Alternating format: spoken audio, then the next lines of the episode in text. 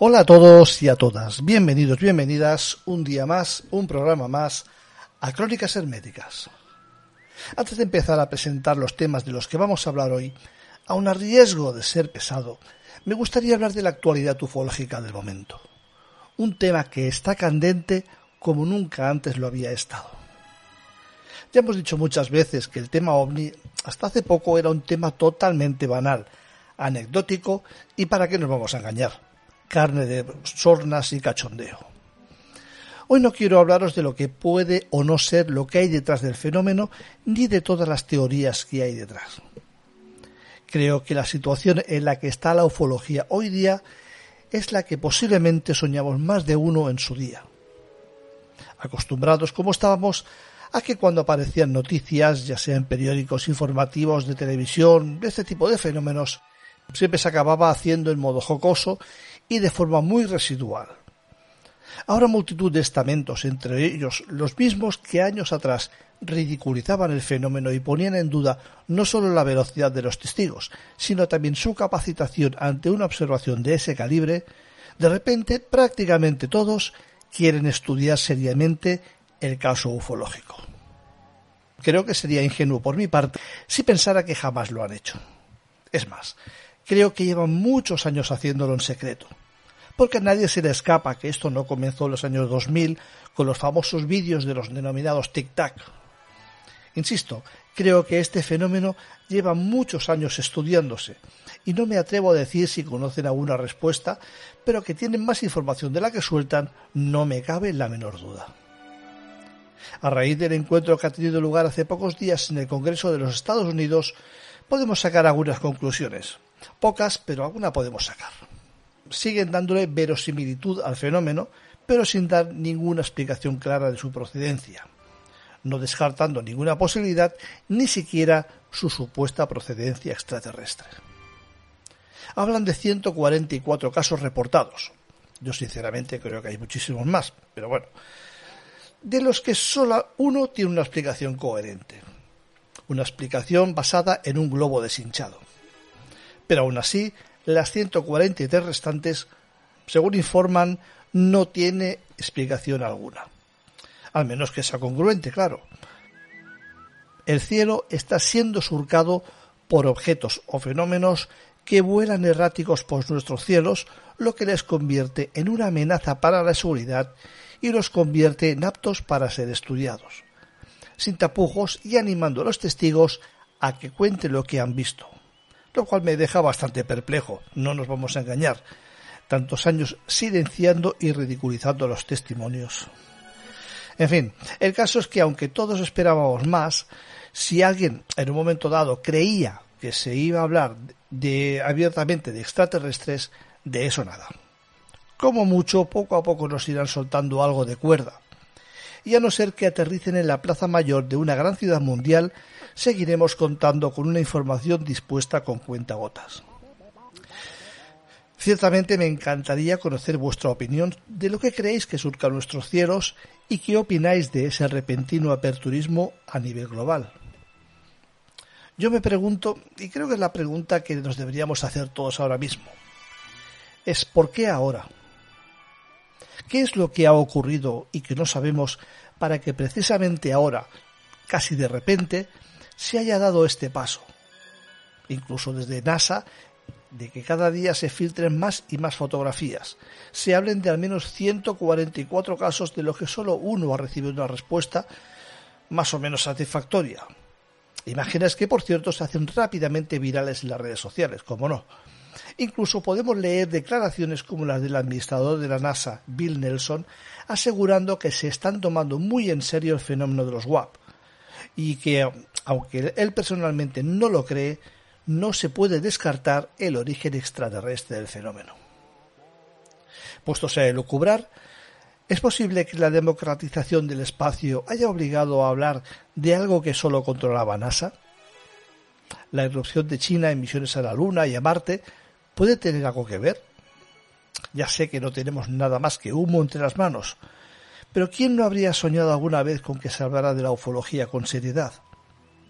Lo cierto es que aunque no sé qué, mm, algo ha sucedido.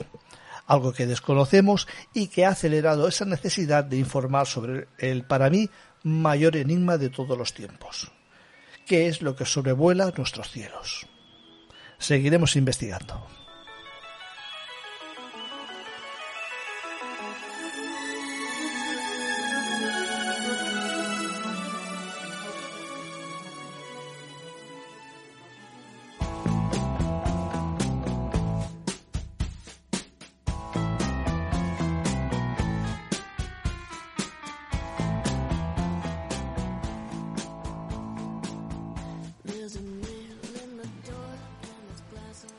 Pero hasta que tengamos nuevas informaciones, de momento vamos a presentar los temas que vamos a introducir en el programa de hoy.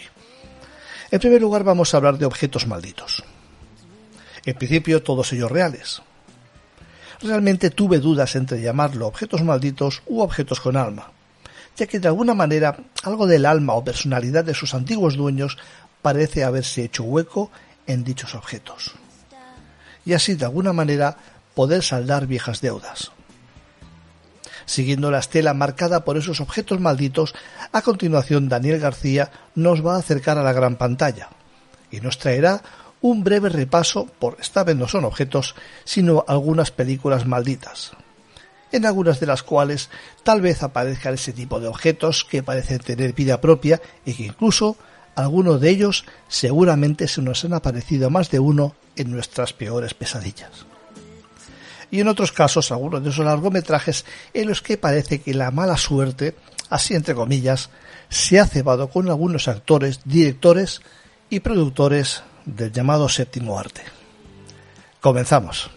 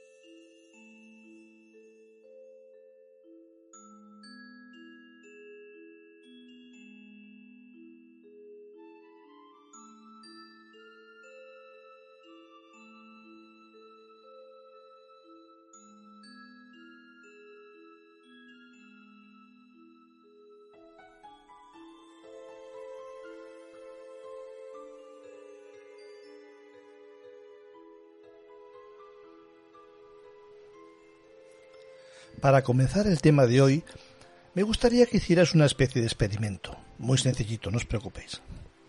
Alzad la vista hacia cualquier sitio, donde queráis, da lo mismo.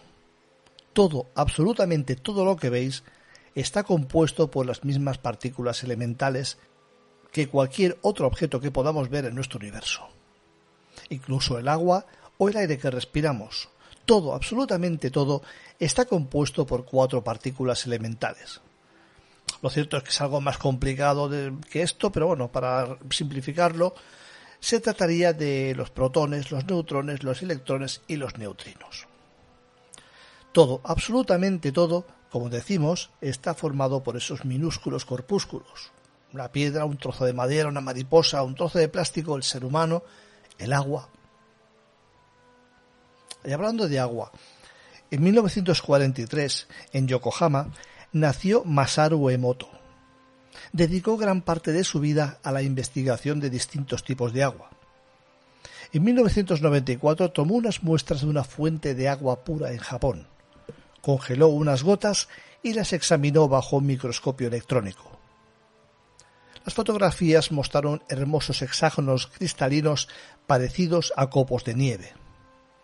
Emoto tomó entonces agua de un río contaminado, la congeló, fotografió unas gotas y comprobó que la imagen que aparecía en ellas esta vez no era un hermoso hexágono, sino una forma totalmente desestructurada. No vamos a decir fea, pero sí difícil de ver.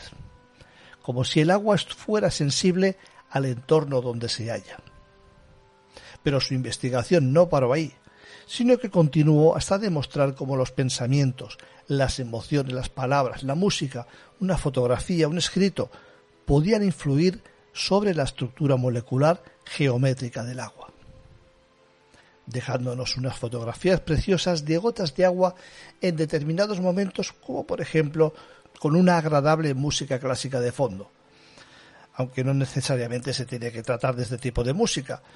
De lo que no estamos seguros es que es lo que podía salir con el reggaetón, pero bueno. y unas imágenes no tan bellas eh, cuando, por ejemplo, por decirlo de alguna manera, las vibraciones no son las más adecuadas.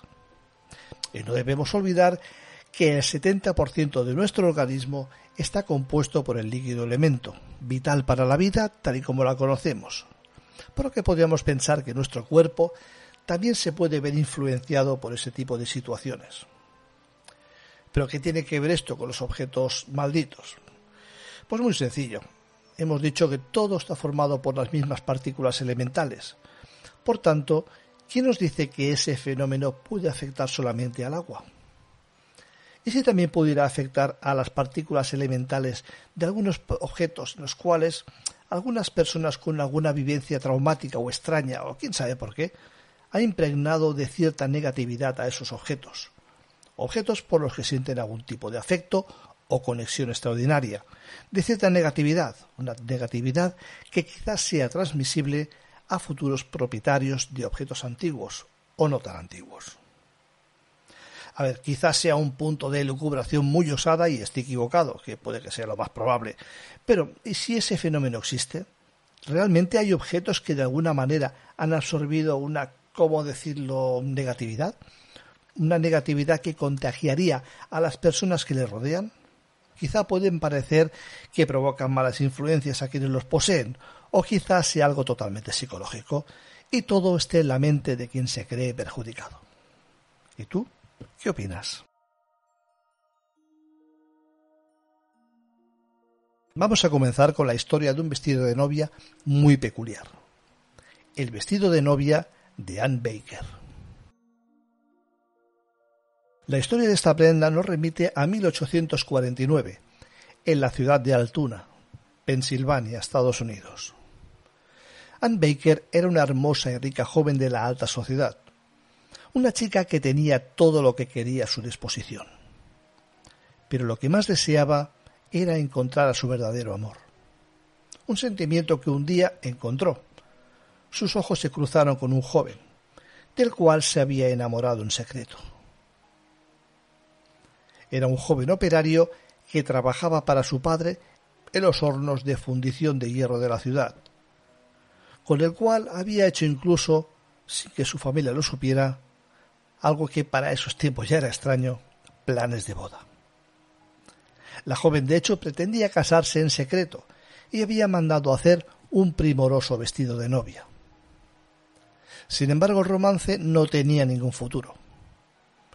El novio de Anne Baker no solo era pobre, sino que el padre de la muchacha, Elias Baker, un millonario magnate de la industria de hierro, al enterarse del idilio y valiéndose de sus poderosas influencias, logró que despidieran al joven de su trabajo y lo desterraran de la ciudad, aunque también hay rumores que afirman que se fue del pueblo después de que su padre le soltara una gran cantidad de dinero. Anne quedó devastada con la noticia, y ella misma se condenó a vivir una vida de soltería, pues de que la alejaran por la fuerza de su novio, prometió que nunca jamás se casaría promesa que cumplió con creces, pues con el pasar del tiempo se convirtió en una mujer amarga y que como prometió se quedó soltera hasta el día de su muerte. Después de la muerte de Anne, su vestido de novia fue a parar a manos de Elizabeth Dissart, otra mujer rica, que llevó el ya famoso vestido en su lugar cuando contrajo matrimonio. Posteriormente el vestido pasó a manos de varios aristócratas antes de volver a la mansión de los Baker y terminar finalmente convertido en una pieza de museo en la dicha mansión Baker. La razón por la cual el vestido fue conservado por tantas personas radicó en que se aseguraba que durante algunas noches ese vestido supuestamente comenzaba a moverse por sí solo, como si alguien invisible se probara el atuendo para saber si le quedaba bien. En la actualidad el vestido de Anne Baker permanece en una vitrina de cristal. Un viejo vestido de novia que seguro aseguran algunos testigos suele variar de posición como si unos dedos invisibles lo movieran de vez en cuando, quitándole pliegues, alisando las arrugas, cuidando de que siempre luzca igual de bonito que el primer día. Si queréis verlo, está en el Museo Histórico del Condado de Blair, en Pensilvania, y no son pocos los visitantes que aseguran que el vestido se sigue moviendo por su cuenta, especialmente en las noches de luna llena. Los más escépticos aseguran que la histórica prenda se mueve por el viento o corrientes imperceptibles de aire, como si estas supuestas corrientes eh, pudieran penetrar dentro de una urna de cristal. Pero los que conocen los detalles de esta historia afirman que es la mismísima Anne Baker la misma que renunció al amor y a la felicidad marital por culpa de su padre, la que de vez en cuando, de donde quiera que esté, vuelve a este museo y se sigue probando ese vestido que nunca se pudo poner en vida.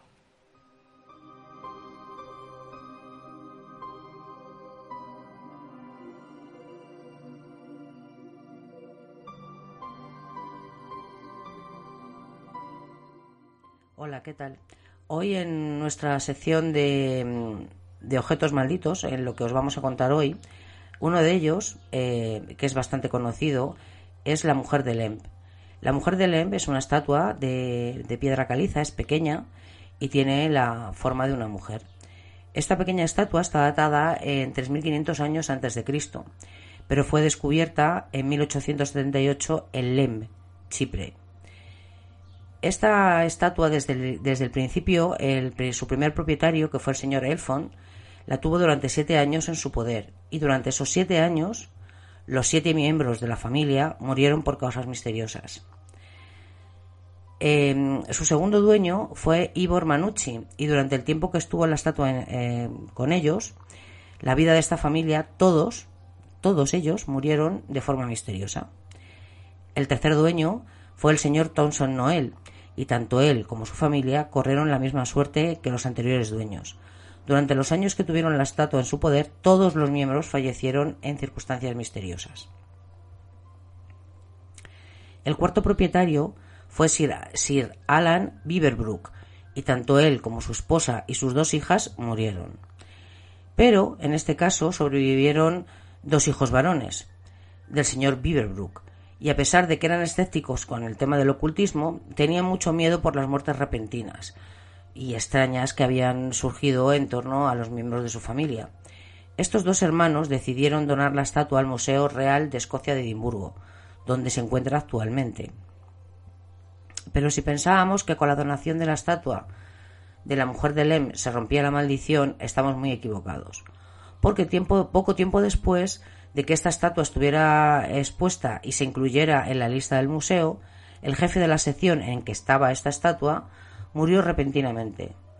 Lo lógico es que nadie del museo va a admitir que la estatua pueda ser la culpable de la extraña muerte. Pero bueno, ahí queda. Evidentemente, si ha habido otras, después de esa, no se ha informado. A ver, también es cierto que, que estamos en un momento en que lo de las muertes repentinas, pues por desgracia, están, ocurren diariamente. Pero no deja de ser casualidad que esto haya ocurrido justamente cuando esta pequeña estatua, también conocida como la diosa de la muerte, mm, como podéis observar por causas normales que se puede denominar así, pues estuviera, estuviera dentro de su poder. Evidentemente hay mucha más gente aparte de este hombre, pero este era el jefe, como si dijéramos el cabeza de familia. Y murió repentinamente. Bueno, pues esta es la pequeña historia de esta estatua, pero pequeña historia, pero llena de grandes desgracias, todo hay que decirlo. Así que bueno, esto es lo que os puedo contar de ella. Ya sé, como siempre son, son pinceladas, pero bueno, creo que os hacéis una idea del objeto del que estamos hablando.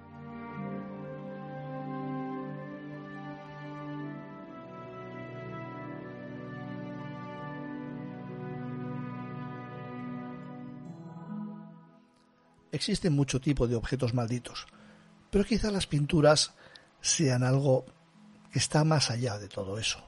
Ya no solamente podemos hablar de esas partículas elementales que componen los cuadros, los lienzos los marcos, las pinturas, sino también esa pasión y esa mm, fuerza que le dan los pintores al pintarlas. El hombre angustiado es un cuadro clásico entre los objetos malditos. La historia de esta pintura comienza en el norte de Inglaterra, cuando la abuela del actual propietario tomó posesión del cuadro, hace más de 30 años. Era el regalo de un amigo, pero inmediatamente la mujer comprende que algo anda mal. Comienza a tener sensaciones extrañas y a ver una sombra extraña por la casa. Oye ruidos repentinos sin ninguna explicación aparente y a veces incluso le parece oír el llanto de un hombre. Por si fuera poco, descubre que el autor del cuadro se suicidó inmediatamente después de terminarlo y que para pintarlo mezcló junto a los colores su propia sangre. Eso es suficiente para tener la pintura encerrada en el ático. Pero después de la muerte de la mujer, su nieto, Sin Robinson, toma posesión de la pintura, que por cierto siempre le había fascinado. Sin y su esposa pusieron la pintura en el sótano, pero pronto, tanto ellos como otros miembros de la familia comienzan a oír ruidos extraños. Después les parece oír a un hombre llorar y ven una sombra perturbadora tal y como dijo muchas veces la abuela de Shin. El hombre nunca habría creído las historias de su abuela, pero poco después de experimentarlas en primera mano se siente intrigado por el cuadro y decide ponerlo en el dormitorio. El 1 de junio de 2010, Sin sube un vídeo a su canal de YouTube mostrando la pintura y hablando de los ruidos extraños que oye después de llevársela a casa. Se trata de un vídeo sencillo y breve en el que un texto cuenta brevemente la historia del cuadro. Menos de un año después, en febrero de 2011, Shin sube una actualización a YouTube. Siempre ha sido un escéptico y no cree demasiado los poderes paranormales, pero después de los extraños sucesos que presenció, decide poner el cuarto en una de las habitaciones y filmarlo por la noche. En esa grabación se oyen ruidos extraños, como arañazos en la pared o en el suelo, y en un momento la puerta parece cerrarse sola. Durante el año 2011 siguieron otros tres vídeos en los que el cuadro fue filmado durante varias horas, y en cada uno de los vídeos sucedió algo extraño ruidos, luces y puertas que se cerraban solas. La historia del hombre angustiado se hace famosa y un grupo de estudiosos de lo paranormal decide realizar estudios en el cuadro. En el año 2013, el cuadro es llevado a uno de los lugares más infestados del Reino Unido, el castillo de Chillingham, donde durante una sección de espiritismo ocurrieron cosas escalofriantes. En primer lugar, la temperatura de la sala donde se celebró la sesión bajó varios grados. Luego, en medio del círculo de la sesión espiritista, se manifestó una sombra. Cuando John Blackburn del grupo Misteria Paranormal comenzó a hacer preguntas sobre el espíritu de la pintura, un banco de madera comenzó a golpear en el suelo. El grupo piensa que fue un espíritu residente del castillo el que golpeó el banco, irritado por el hecho de que un nuevo espíritu había sido traído allí. En el año 2016 el propietario vuelve a publicar un vídeo. Acaba de volver en posición de la imagen e inmediatamente comienzan los fenómenos paranormales. Además de los ruidos, del llanto y de la sombra, algo más siniestro comienza a suceder. Quien mira el cuadro siente una fuerte sensación de náuseas e incluso algunos sangra por la nariz. Por estas razones, Shin pone la pintura en el sótano. El propietario de la pintura sigue actualizando su canal de YouTube con las imágenes de la pintura y la última subida por ahora se remonta a mayo de 2018. Algunos creen que el hombre angustiado es solo un invento de Shin, un engaño, algunas personas, por otro lado, miran la pintura y sienten una gran sensación de malestar y no tienen duda de que oculta algo siniestro.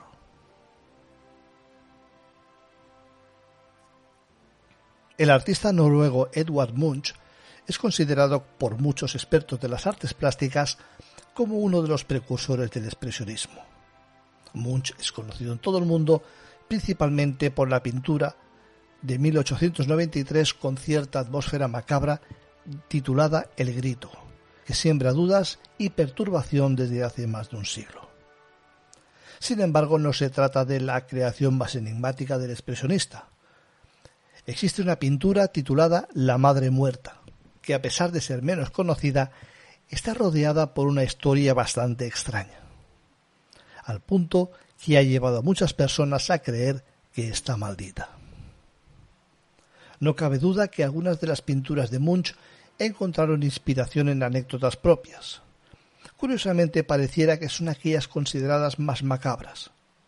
Munch fue un ser humano con una vida bastante difícil. Nació en Noruega en el siglo XIX y su proceso de educación fue tan dedicado como abusivo.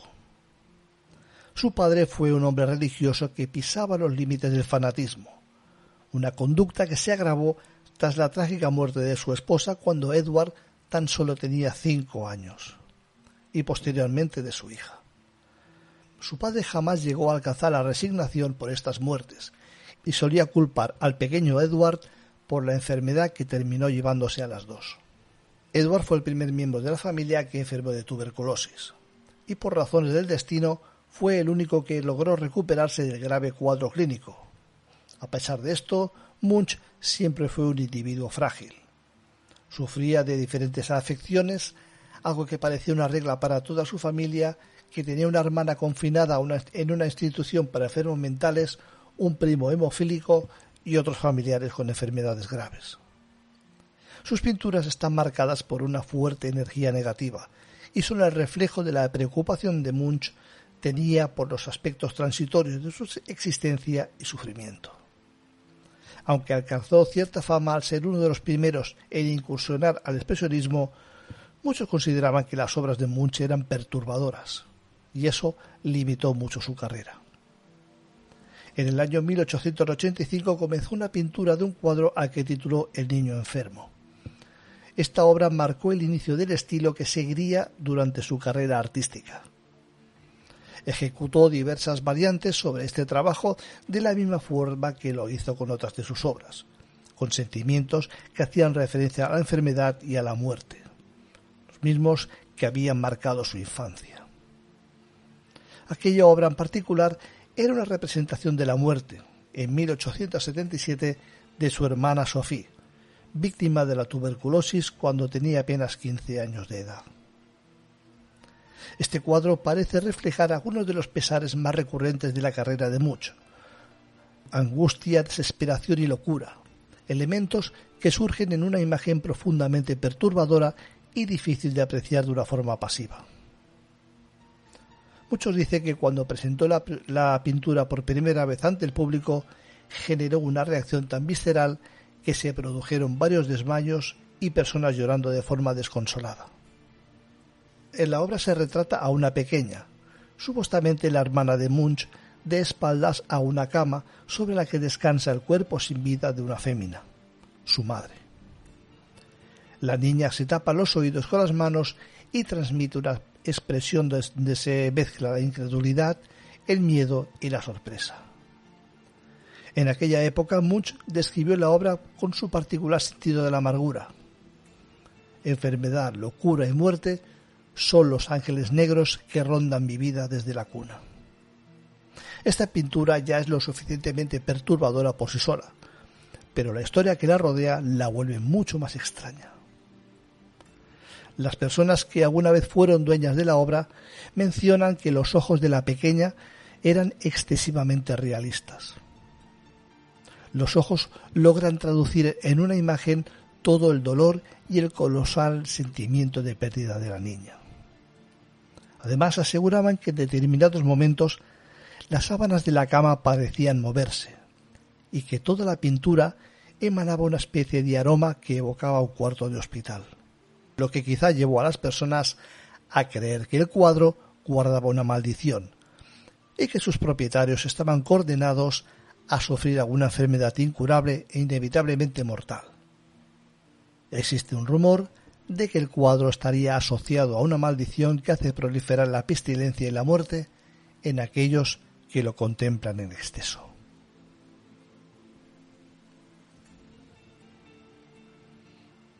Cuenta la historia que la artista Svetlana Telets pintó el cuadro en 1996.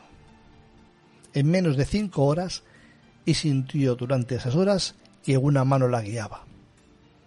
Estamos hablando del cuadro La mujer de la lluvia. Svetlana dijo que sintió como si alguien estuviera siempre con ella. Y un día tuvo el impulso de dibujar y cree que capturó a quien la cuida. Según sus palabras, siempre sentí que alguien me miraba. Siempre ahuyenté esos pensamientos. Entonces un día, que por cierto no era un día lluvioso en absoluto, estaba sentada frente a un lienzo en blanco y pensé en lo que podía dibujar. De repente vi claramente los contornos de una mujer, su rostro, colores, sombras, vi cada detalle de la imagen. Empecé a dibujarlo como si alguien pasara mi mano por el papel, y en pocas horas logré terminarlo. Ella misma alimentó la leyenda, pero quién sabe si era cierto. La pintura se puso en el mercado, pero fue devuelta rápidamente, lo que ocurrió varias veces por diferentes compradores de la misma. La primera compradora fue una mujer de negocio solitaria. Lo colgó en la pared de su dormitorio y después de dos semanas Svetlana recibió una llamada de la dama a altas horas de la noche que le decía Por favor, devuélvelo, no puedo dormir. Se siente como si hubiera alguien más en mi apartamento a mi lado. Incluso lo descolgué de la pared y lo escondí detrás de un armario, pero aún sigo teniendo esa sensación. Un segundo comprador, un joven, compró la pintura, pero él tampoco pudo soportarlo se lo devolvió al artista sin a recuperar su dinero. Dijo que seguía soñando y se quejaba de que todas las noches había una sombra de una mujer caminando. Afirmó que ese cuadro lo estaba volviendo loco y que le cogió mucho miedo. El tercero era un hombre. Este era completamente escéptico y no sabía lo que se rumoreaba que estaba pasando con el cuadro. Pero rápidamente lo devolvió cuando comenzó a ver a la dama de la pintura en todas partes. También afirmó tener intensos dolores de cabeza mientras estaba en la habitación con el cuadro. Luego el cuadro fue adquirido por el líder del grupo terrícolas, Sergei Shakov, en 2008, y cuenta la autora que le pidió 500 dólares y le dio 200 más. Sergei la colgó cerca del escritorio. Dijo que la mujer del cuadro camina por la habitación por la noche y que su esposa le tiene miedo. También desde que compró la Dama de la Lluvia comenzaron a pelear a menudo. Todo se rompió en la casa. Alguien caminaba por el apartamento por la noche y luego llegó el divorcio. Por lo tanto, cuando su esposo se fue de gira, ella devolvió el cuadro. Muchos creen que la pintura está maldita, pero la propia artista no está de acuerdo y tiene opiniones diferentes. Según su opinión, estoy segura de que cada cuadro nace para una persona en particular. Yo creo que para mi cuadro también hay una persona. Entiendo que muchos de ustedes no necesitan ese dolor en sus ojos. Simplemente no es una decoración de interiores. Seguro que hay alguien que lo busca como se busca a ese alguien. Ahora esta peculiar pintura cuelga en el Salón Vinitsia en las calles de Kiev, Ucrania, para quien quiera verla con sus propios ojos. Aunque ahora no creo que sea el mejor momento para ir a verla. Los clientes que visitan la galería afirman que a veces puedes atrapar a la pintura sonriendo y en algunos momentos hay una mirada de ira en el personaje del cuadro.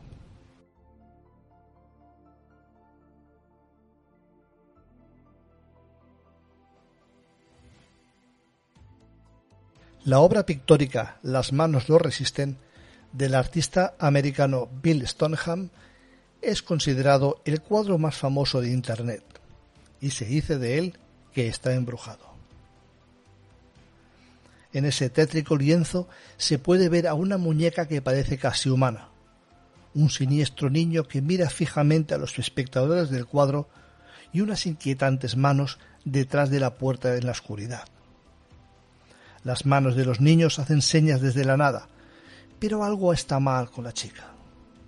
Sus manos, como las de las muñecas viejas de películas siniestras, sostienen un objeto con unos alambres sobresalientes.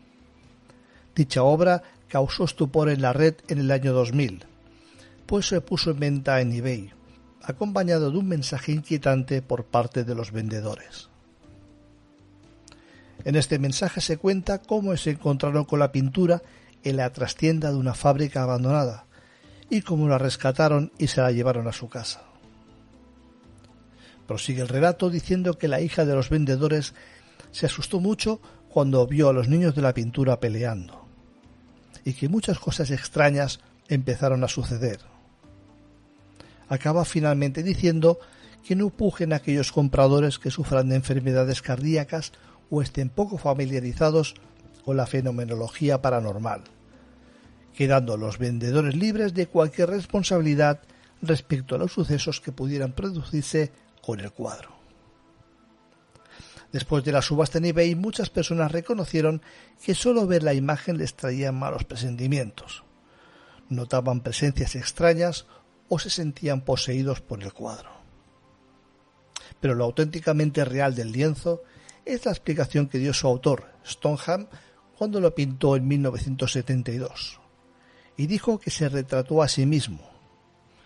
Es el niño del cuadro, como se recordaba a los cinco años de edad, y añade que la ventana representa la línea divisoria entre el mundo real y el mundo onírico, la muñeca es una guía que acompaña al niño a través de ese camino y las manos representan las diferentes posibilidades de vida del niño. La obra fue comprada por un actor que falleció tiempo después y finalmente la pintura fue hallada en la fábrica, abandonada y subastada.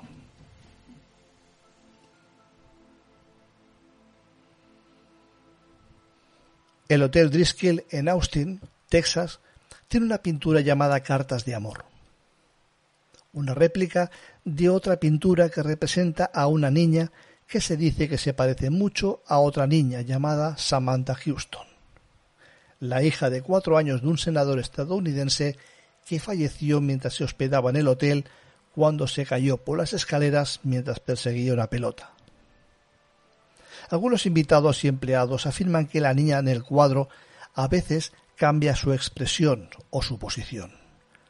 Que mirarla hace que te sientas enfermo y con náuseas, con la sensación de ser elevado en el aire cuando te paras frente a ella. La historia se remonta al año 1911, cuando nació, cuando nació Bruno Amadio, un artista italiano conocido bajo el seudónimo de Giovanni Bragolin. El pintor y veterano de la Segunda Guerra Mundial se inspiró en el sufrimiento de los niños que veía en las aldeas, por las que pasaba siendo soldado, y creó las pinturas llamadas Los Niños Llorones.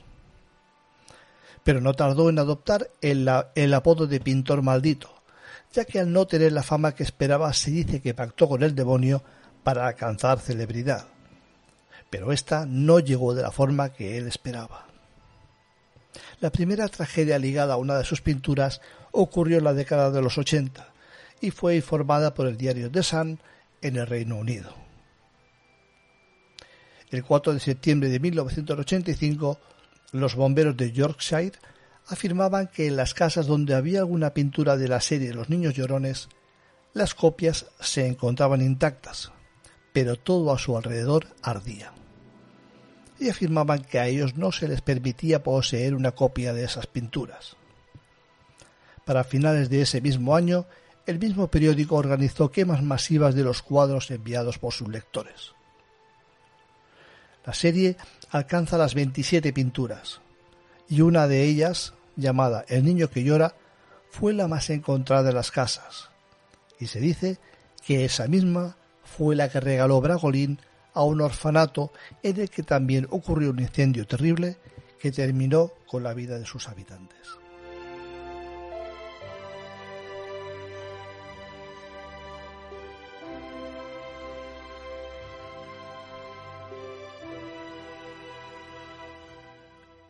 Vamos a por otro objeto maldito. También es un objeto cotidiano que, como de igual que con la silla anterior, eh, todos tenemos en casa eh, en este caso es un espejo, pero he de decir que estos espejos eh, siempre han, están utilizados dentro de la vida cotidiana y alrededor del mundo, desde hace varias décadas, son los símbolos de la belleza, la vanidad, en los libros, las películas, hemos tenido como piezas fundamentales a los espejos.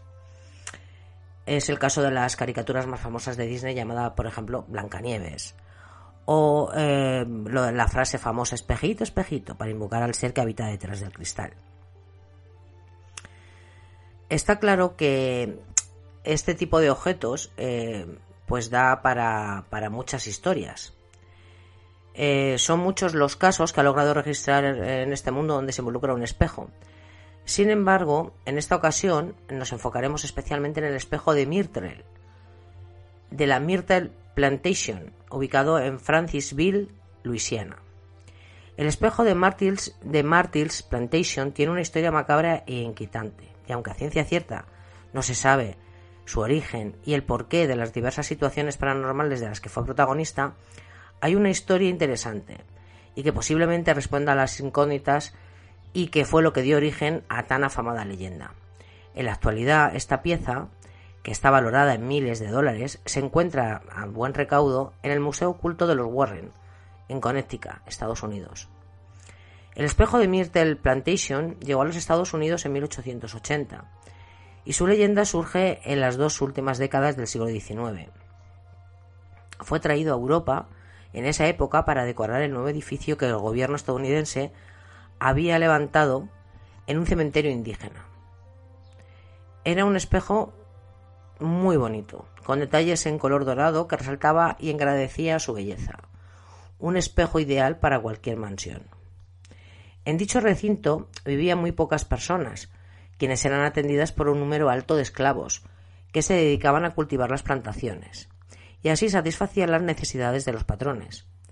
Se cuenta que uno de esos esclavos, cansado de los continuos malos tratos, y porque quería un cambio, en este caso hablan de ascender, pero yo entiendo que era otra cosa, eh, un cambio de puesto, decidió colocar veneno en la comida en la que iba a la que iba a servir la, la patrona. En este caso, Sara Woodruff y sus tres hijos. Uno de los tres pequeños no tenía hambre y se negó a comer. Bueno, pues eso le salvó la vida, ya que los otros dos niños y su madre murieron casi al instante después de haber, de haber ingerido la comida. Al descubrirse la verdad, el esclavo, como no puede ser de otra manera, porque así eran las normas de la época, fue colgado. Y fue colgado cerca de un, árbol bastante cercano a la casa. Esto es eh, una de las cosas que inició eh, las manifestaciones o, eso es lo que se cree, o sea, la muerte de este esclavo ahorcado cerca de la casa, ¿no? En cuanto a la mansión, en donde se encuentra ubicada la plantación, se dice que por lo menos han ha habido como unos cerca de unos 10 asesinatos y los sucesos paranormales ocurren casi diariamente. los huéspedes de la finca, porque hoy en día es un hotel, ahora os diré más información sobre esto, han informado de figuras que salen del espejo, así como huellas de manos de tamaño infantil impresas a veces en el cristal. La leyenda dice que son los fantasmas de los hijos de la señora Sara, y aunque la costumbre dicta que los espejos deben ser cubiertos después de la muerte para evitar que los espíritus queden atrapados, este espejo no estuvo cubierto. Por lo que la creencia presume que las almas siguen viviendo allí, esto es, el alma de los dos niños y de la madre y que estos eran causantes de los sucesos paranormales que acontecían en el sitio. Hace algunos años, el espejo estaba en el mismo sitio, eh, como digo, en que lo habían convertido en un hotel, pero fue entregado a Ed y Lorraine Warren para que ellos lo resguardaran en un sitio seguro, porque al final a eso se dedican, entre otras cosas. Y lo llevaron a su famoso museo. El Museo Paranormal de Yucatán eh, cuenta con tres espejos con historias macabras. Uno de ellos es, un, es uno que tiene una historia mm, bastante sólida, pero en esta ocasión no voy a hablaros de él. Eh, no quiero liar más la, madeja y solamente quería hablar de este en concreto. Quiero decir que, los espejos es algo que, por todo el mundo eh, hay bastantes espejos malditos, no solamente está este, hay muchas historias con respecto a los, espejos.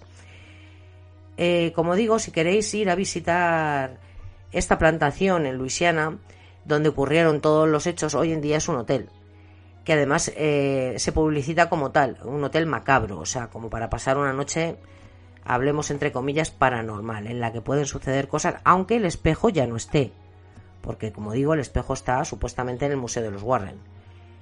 Exactamente igual que el siguiente objeto del que os voy a hablar. A ver qué os parece.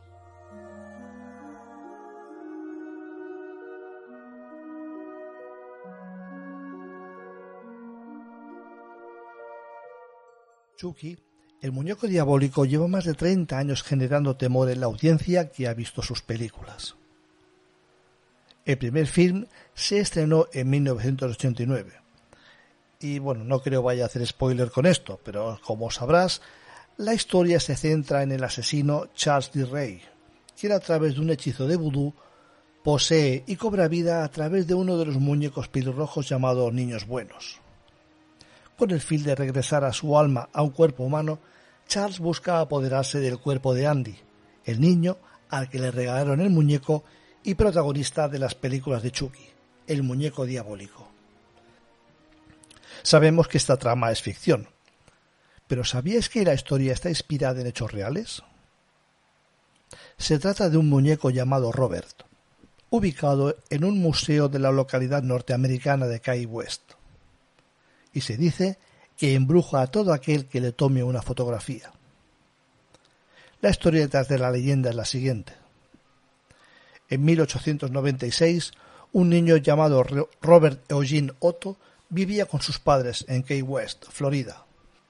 Pero su vida cambió cuando una criada al servicio de la familia le obsequió con un muñeco de más o menos un metro de altura, vestido con un misterioso traje de marinero relleno de paja y cosido con un alambre. Como todo niño, Robert decidió llamarlo igual que él, Robert. La criada era una mujer procedente de la isla de Bahamas, en donde la magia negra y los practicantes de vudú eran comúnmente conocidos en esas comunidades caribeñas, y de ahí se originó el misterio. Robert enseguida se encariñó con su nuevo juguete, al grado de empezar a hablar con él como si fuera un humano. Sus padres lo atribuían a la imaginación de su hijo, pero los vecinos incluso aseguraban que cuando la familia estaba fuera de casa, ese muñeco se asomaba por las ventanas y creaba ruidos en la propiedad. Fue cuando los muebles de la habitación de Robert se volcaron cuando todo comenzó a tener sentido. El niño decía que no había sido él, que había sido Robert, para detener el misterio, los padres decidieron ocultar el muñeco en el ático de la casa y dejarlo ahí durante mucho tiempo. Cuando los padres murieron, Robert se mudó con su esposa a esa misma casa y descubrió a su viejo amigo, el muñeco, abandonado entre el polvo, y sin pensarlo dos veces lo rescató para hacerlo parte de la decoración de la casa. Todo se desató cuando la esposa de Robert comenzó a revelar que el muñeco se movía y sus facciones y expresión del rostro cambiaban con frecuencia, lo que propició el regreso del muñeco al ático. Cuando Robert murió en 1972, su esposa vendió la propiedad y otra familia se mudó a esta. Fue una niña pequeña de 10 años quien descubrió al muñeco y rápidamente se volvió su mejor amiga. Pero parecía que a ella no le agradaba del todo a Robert, pues en múltiples ocasiones la niña confesó a sus padres que su nuevo juguete intentaba matarla por las noches. Finalmente el, muñeco fue trasladado al Museo Martello Gallery Key West, el lugar en el que se encuentra hoy día. Los trabajadores del lugar afirman que en octubre Robert se vuelve más activo. Se escuchan golpeteos en el vidrio en el que se encuentra e incluso aseguran que cambia de posición con frecuencia. Según algunos espectadores del museo, cuando graban o toman fotos de Robert, las cámaras inmediatamente se estropean o las imágenes resultan tener algún defecto, pues salen borrosas. Los encargados del museo afirman que los visitantes deben pedirle permiso al muñeco para fotografiarlo, pues de otro modo podrían convertirse en víctimas de su terrible maldición. La gente que lo ha hecho sin pedirle permiso incluso les ha escrito cartas pidiéndole perdón y rogándole que retire la maldición.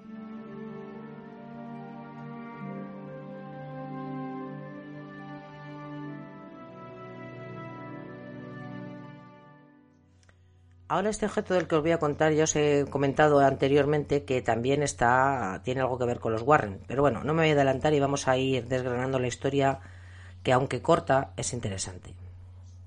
Todo el mundo piensa cuando piensan en esta muñeca, que es la muñeca Anabel, que es una muñeca de porcelana y que tiene aspecto como de niña pequeña, con sus trenzas, con su pelo parecido al real, que lo hemos visto en varias películas eh, del expediente Warren, eh, ni si, y, o en la película Annabelle, mm, con el mismo nombre de, la, de, la, dicha muñeca. Pero en realidad no es así. Annabelle era de trapo y formaba parte de las miles de Raggedy Ann Doll, espero haberlo dicho bien, que se vendieron en Estados Unidos en la década de los 70. Sin embargo, la historia que esconde es también de las que ponen los pelos de punta. Eh, la verdadera historia es que eh, Anabel fue un regalo de una madre a su hija en los años 70 que estaba estudiando enfermería en ese momento. Era una forma de, de, que esta hija recordara a su madre. La joven de 18 años, que es los que tenía cuando recibió la muñeca, colocó el presente en la habitación del apartamento que, de, de estudiantes que tenía, en la que compartía con más compañeras. Bueno, eh, le gustaba la muñeca porque le ayudaba, bueno, la conectaba con su madre para que nos entendamos. Con el paso del tiempo, al poquito, en realidad, empezó a ver cosas extrañas. Ella misma lo contó. Según, su propio testimonio, la muñeca aparecería diaria, diariamente en una posición diferente a la que la había dejado, con las piernas cruzadas, los brazos en distintas posiciones, hasta el punto en que con un tiempo Donna, que era la dueña, ¿cómo se llama? La dueña de la muñeca, esta enfermera, estudiante de enfermería más bien, llegó a afirmar que hasta cambiaba de habitación. La cosa no acabó ahí, puesto que empezaron a aparecer notas escritas por alguien desconocido con mensajes como ayúdanos o ayuda a Lu, y un día descubrió un hilillo en lo que parecía sangre bajo la muñeca. La situación provocó que la asustada aprendiz de enfermera llamara y su, bueno, y su compañera de piso llamaran a una medium, para que intentara averiguar qué es lo que estaba pasando, desde un punto de vista paranormal, claro. La experta en estos fenómenos acudió al lugar y después de una sesión les informó que el espíritu de una niña de siete años, llamada Annabel Higgins, había poseído la muñeca. La menor, al parecer, había fallecido en ese mismo lugar. La situación se volvió más grave y poco después, cuando un amigo de Donna que frecuentaba la casa se quedó dormido y se despertó eh, siendo incapaz de moverse. Esto lo contó él después. Luego vio a la muñeca que intentaba estrangularlo hasta el desmayo. Y así después despertó. Él eh, pensó que no había sido un sueño. Todos los demás sí pensaron que había sido un sueño, menos los que creían en que la muñeca estaba poseída, por supuesto. Eh, este chico siguió acudiendo al apartamento y en otra ocasión escuchó sonidos en el cuarto de Donna. Pero este estaba vacío Entró y comprobó que en el interior solo se encontraba la muñeca Arabel, en una esquina. Se dirigió hacia ella y después de sentir que alguien estaba detrás de él, descubrió que tenía varios arañazos en el pecho. Todo esto siempre según su propio relato. Después de estos sucesos, Donna llamó a varios miembros de su iglesia, y estos contactaron con el matrimonio Warren. Ed y Lorraine, ya conocidos por sus estudios de fenómenos paranormales, investigaron el caso y llegaron a la conclusión de que ningún espíritu humano había podido poseer el juguete, que tenía que haber sido un demonio. Por ello, pidieron a un religioso, el padre Cook, que practicara un exorcismo en el apartamento para limpiar la casa. Acto seguido, los Warren cogieron la muñeca y se la llevaron con ellos, sin que se conocieran más agresiones ni otros sucesos extraños hasta la fecha. Esta muñeca todavía puede contemplarse hoy en día en el Museo, en el Museo del Oculto de Ed y Lorraine Warren, en Monroe, Connecticut, Estados Unidos. Aunque las visitas están restringidas, es posible tener acceso al lugar a través de diferentes eventos que se organizan periódicamente. Este objeto permanece cerrado en una caja de madera sellada con un cristal. El, cartel advierte a los visitantes del supuesto peligro que encierra este aparentemente simpático juguete. Pues acaso un sacerdote acude varias veces, en este caso dos veces al mes para ser más concretos, a echarle agua bendita a esta entrañable, y abro comillas, muñeca. Bueno, como veréis, lo, os vamos a subir también, eh, la idea que tenemos de la muñeca eh, Anabel no tiene nada que ver con la, con la realidad. La muñeca en sí no da miedo, o sea, es una muñeca de trapo, corriente y moliente. Es verdad que con la historia que hay alrededor sí impresiona un poquito, pero bueno, si tú la ves y no sabes nada, para es una muñeca de trapo sencilla, no tiene mayor historia. No, pero claro, si tú ves la que nos han estado contando y es la que todo el mundo tiene en la cabeza, es que esa muñeca, aunque no esté poseída, a mí personalmente ya me daría miedo. Vamos, yo no, no la tendría en mi casa ni aunque me pagaran por ello. O sea, y, ahí ya si te dicen que está poseída, imagínate. O sea, que es una muñeca que da, que da miedo nada más mirarla. Pero la auténtica, como digo, no, es una muñeca de trapo corriente. Pero bueno, como os comento, subiremos fotos al grupo para que podáis observarles. Bueno, eh, espero que os haya gustado esta historia.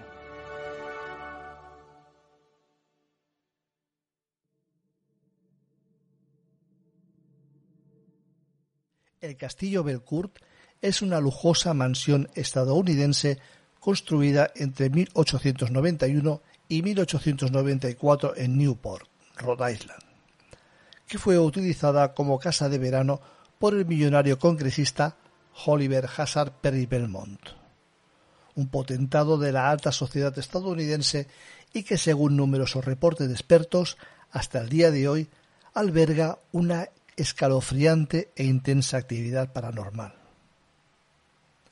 La centenaria construcción de estilo renacentista y gótico, que fue erigida por 300 obreros y tuvo un coste de 3 millones de dólares de la época, alberga en sus más de 60 habitaciones una gran variedad de tesoros, piezas finas y objetos valiosos y suntuosos como comedores imperiales, candelabros rusos, una biblioteca inglesa y artefactos diversos provenientes de casi todos los países del viejo continente. Aunque, como ya se mencionó, lo más llamativo del lugar son los extraños fenómenos paranormales que allí suceden.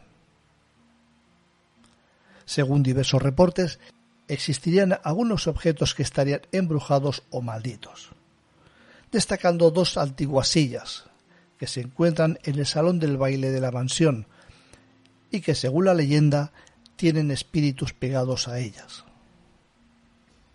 Se cuenta que los visitantes que se sientan en dichas sillas inmediatamente sienten escalofríos, incomodidad y náusea mientras que otros han sentido una extraña sensación de opresión y una extraña energía a su alrededor.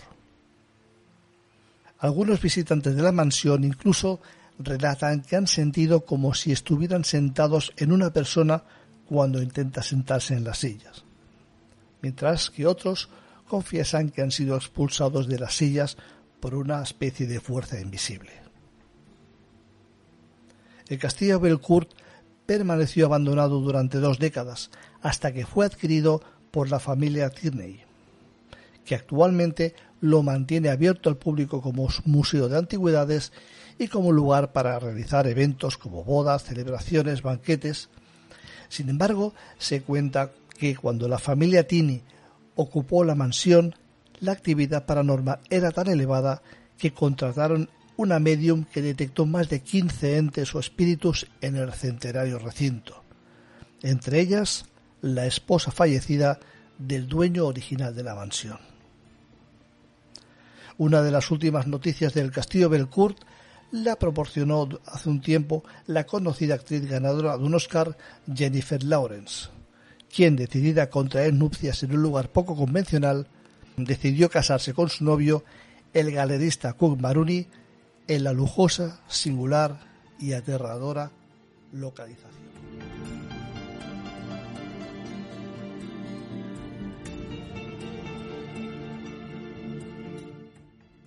Os voy a contar la historia de otro objeto maldito. En este caso es un objeto maldito que, bueno, eh, no el objeto maldito en sí, sino el equivalente lo tenemos todos en casa y muchos de nosotros tenemos varias. Mm, bueno, por no decir todos tenemos varias. Esto es una silla. Bueno, esta es la historia de una silla eh, que fue maldecida por su propietario y que, según cuenta la leyenda, se ha cobrado más de 60 muertes. Vamos a empezar por el principio y yo os cuento la historia y vosotros, bueno, a ver qué os parece, ¿vale? Como os digo siempre. Bueno, eh, Thomas Busby, o Busby, no sé cómo se pronuncia, ya sabéis que mi inglés, bueno, con otros idiomas. Bien, era en realidad una persona irrelevante, irrelevante, pero he de decir que era mala persona. Era mala persona porque se dedicaba mm, a engañar a otras personas, en, hacía negocios de forma fraudulenta, intentaba estafarlos, entre comillas, a lo mejor la estafa es un poco grande, pero para que me entendáis. Y lo único destacable de su vida, aparte de que se dedicaba a engañar, es que era alcohólico. Bueno, a pesar de todo ello, y no se sabe muy bien cómo, consiguió enamorar a una chica. Esta chica se llamaba Elizabeth. Y aunque ella estaba enamorada, eh, su familia estaba totalmente en contra, sobre todo su padre. ¿Por qué? Porque conocía a Tomás, había hecho negocios con él y sabía la clase de persona la, la, clase de persona que era. Bueno, pues después de bastante de, unos cuantos años de darle, bueno, no, no vamos a decir mala vida, muy mala vida, pero nada, no era feliz. El padre, harto de ver a su hija sufrir, pues una noche se presentó en su casa. Eh, Tomás no estaba, ya que estaba en su pub, bebiendo como siempre, y eh, su suegro le esperó. Cuando Tomás llegó, se encontró a su suegro en su casa sentado en su silla favorita. Esta era una silla normal de madera, de roble, con un respaldo alto, pero este hombre estaba allí sentado. Y le comunicó que bueno, que ya había llegado la hora, que estaba bien y que se iba a llevar a su hija y que le iba a dejar y que se lo estaba comunicando para que lo tuviera claro. En ese momento Thomas, no se sabe si porque era su personalidad, si por el alcohol o por una mezcla de ambas, pues en un ataque de ira, pues cogió un hacha y se la clavó a su suegro en la cabeza. Bueno, evidentemente eh, hasta ahí llegaron sus fechorías, ¿no? Porque mientras eh, durante este tiempo se había salido con la suya y aunque había engañado a gente y había tenido varios problemas, nada tan serio como para que lo detuvieran. En este caso, evidentemente sí. Hubo un juicio y fue condenado a muerte. Eh, la muerte sería por, por la horca. Cuando se acercaba a su final, su día señalado, en ese mismo día le, preguntaron que cuál sería su último deseo. Tomás dijo que su último deseo era tomarse una copa en su pub favorito, sentado en su silla favorita. Bueno, trasladaron la silla de su casa. Recordar que en esta silla había, fue donde asesinó al suegro. Esta silla fue trasladada de su casa al pub y allí se tomó su última copa. Una vez que hubo terminado y que iba a ser llevado ya a la plaza del pueblo para ser ahorcado, al levantarse, él dijo, cualquier persona que se siente en esta silla morirá. Fue llevado a la plaza del pueblo y ahorcado. La silla permaneció en el pub. Y a lo largo de los años, la leyenda cuenta que se ha cobrado bastantes víctimas. Que documentado eh, está que en la Segunda Guerra Mundial los soldados que se sentaban en esa silla no volvían. En 1967, un piloto de las Fuerzas Armadas de Inglaterra, tras hacer una apuesta para probar que tal superstición no era real, sufrió un accidente mortal en su avión. Unas horas después de haber eh, estado en el pub, iba a haber hecho la apuesta de haberse sentado en la silla, claro. Otro piloto tuvo una muerte horrible en su coche minutos después de haber almorzado sentado en la silla de Thomas Busby, o Busby, repito que no sé cómo se pronuncia. En 1970, un albañil, que hizo una apuesta porque él tampoco creía en la silla, se sentó y mm, después de sentarse a los minutos después se levantó y pensó que había ganado la apuesta. Pero cuando volvió a su trabajo, en la obra que él estaba haciendo, el techo se derrumbó sobre él y lo mató. Hay documentado también que una mujer que limpiaba el pub tropezó y cayó en la silla. Murió de un ictus eh, o de un tumor cerebral, no se sabe bien, minutos después. Y así fue creciendo la cuenta hasta romper el récord de más de 60 personas fallecidas a causa de este objeto maldito. En un principio, el dueño del bar, el que el dueño del bar de ese momento, bueno, viendo cómo crecía la lista de personas a las que les pasaba algo por sentarse en esta silla, decidió llevársela al sótano. Pero para su sorpresa, ahí también provocó una muerte, la de un repartidor que tomaba un descanso después de hacer su trabajo y murió ese mismo día al coger el coche después de ese descanso y tener un accidente. Eh, consciente de lo peligrosísima que era esa silla y que podía ser utilizada por cualquier persona porque su aspecto era un aspecto normal, os colgaremos una foto para que la veáis, eh, le decidió donarla a un museo para que no pudiera ser usada por cualquier persona. Claro, ¿qué hicieron los del museo? Pues los del museo, que también debieron de pensar por si acaso, en vez de dejarla expuesta con la típica cuerda para que tú puedas verla y tengas la tentación de sentarte, de sentarte, pues lo que hicieron fue colgarla del techo. La pusieron en la pared a más de 5 metros del suelo para que nadie, nadie, nadie pudiera sentarse en ella. Bueno, creo que es una medida bastante efectiva, ya que desde entonces nadie se ha sentado. Y así solamente ha podido cobrarse a las víctimas que se cobró hasta ese momento, que no son pocas. Si queréis verla, está en el Museo Local de Kirch, en Inglaterra. Y como digo, os colgaremos la foto para que no tengáis que desplazaros tan lejos para ver esta silla. Bueno, espero que os haya gustado la historia de este objeto maldito y ahora vamos a seguir con otros más. A ver qué os parecen.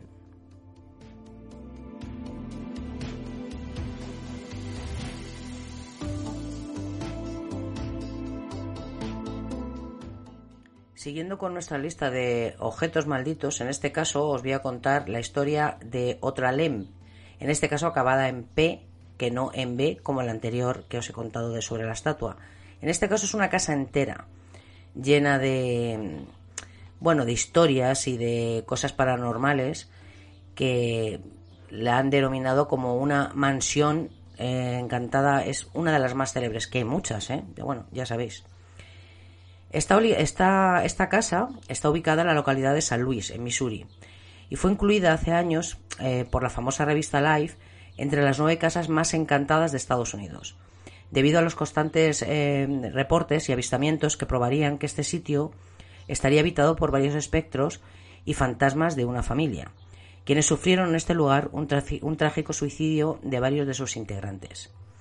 La mansión fue construida en 1868 por, por un inmigrante alemán, un empresario eh, cervecero, William J. Lemp, y su esposa, Julia, quienes se mudaron al edificio de dos pisos en 1876. Allí criaron a sus ocho hijos, nueve en realidad, el noveno murió al nacer, en un estilo de, vida ostentoso, acorde con la aristocracia local. Frederick Lemp, el cuarto hijo de William y el favorito de su padre, había sido preparado desde niño para dirigir el negocio, junto a sus tres hermanos mayores, todos entrenados en el arte y el negocio de la elaboración de la cerveza. Pero la salud de Frederick empeoró y falleció en 1901, a la prematura edad de 28 años, producto de una insuficiencia cardíaca. La muerte de Frederick fue un golpe devastador para su padre, quien se retiró de la vida pública y perdió todo interés por el negocio, que comenzó a ser dirigido por su primogénito, William Legg Jr., también conocido como Billy. El 13 de febrero de 1904, justo antes de que la familia estuviera a punto de lanzar su marca de cerveza Falstaff en la Feria Mundial de San Luis, William Lepp, el patriarca de la familia, se suicidó con un disparo de revólver del 38 en la cabeza, en una habitación de la mansión. Arriba. Tenía 68 años. Después de que entrara en vigor en 1920 la famosa ley seca, que hizo ilegal la producción, y el, la producción, el transporte y la venta, y por supuesto el consumo de alcohol de los Estados Unidos, la familia Lemp se vio obligada a cerrar las puertas de su fábrica de cerveza. En 1919 y en marzo de 1920 la hermana menor de Billy, Elsa Lemp Wright, de 37 años, fue encontrada muerta en su casa, debido a una herida de bala aparentemente autoinfligida en el corazón. El tercer suicidio familiar se produciría en febrero de 1922, cuando el angustiado Billy Lemp, quien tenía entonces 55 años y presidía en ese momento la liquidación de todos los activos de la cervecería familiar, se disparó dos veces en el corazón en su oficina de la mansión Lemp. Después de que la mansión Lep en décadas, en las décadas siguientes fuera vendida y convertida en restaurantes, posadas, comenzaron a sucederse mm, muchas cosas y empezaron a, a comentarse de presuntas figuras fantasmales que vagaban por algunas de las habitaciones y los oscuros pasillos del lugar.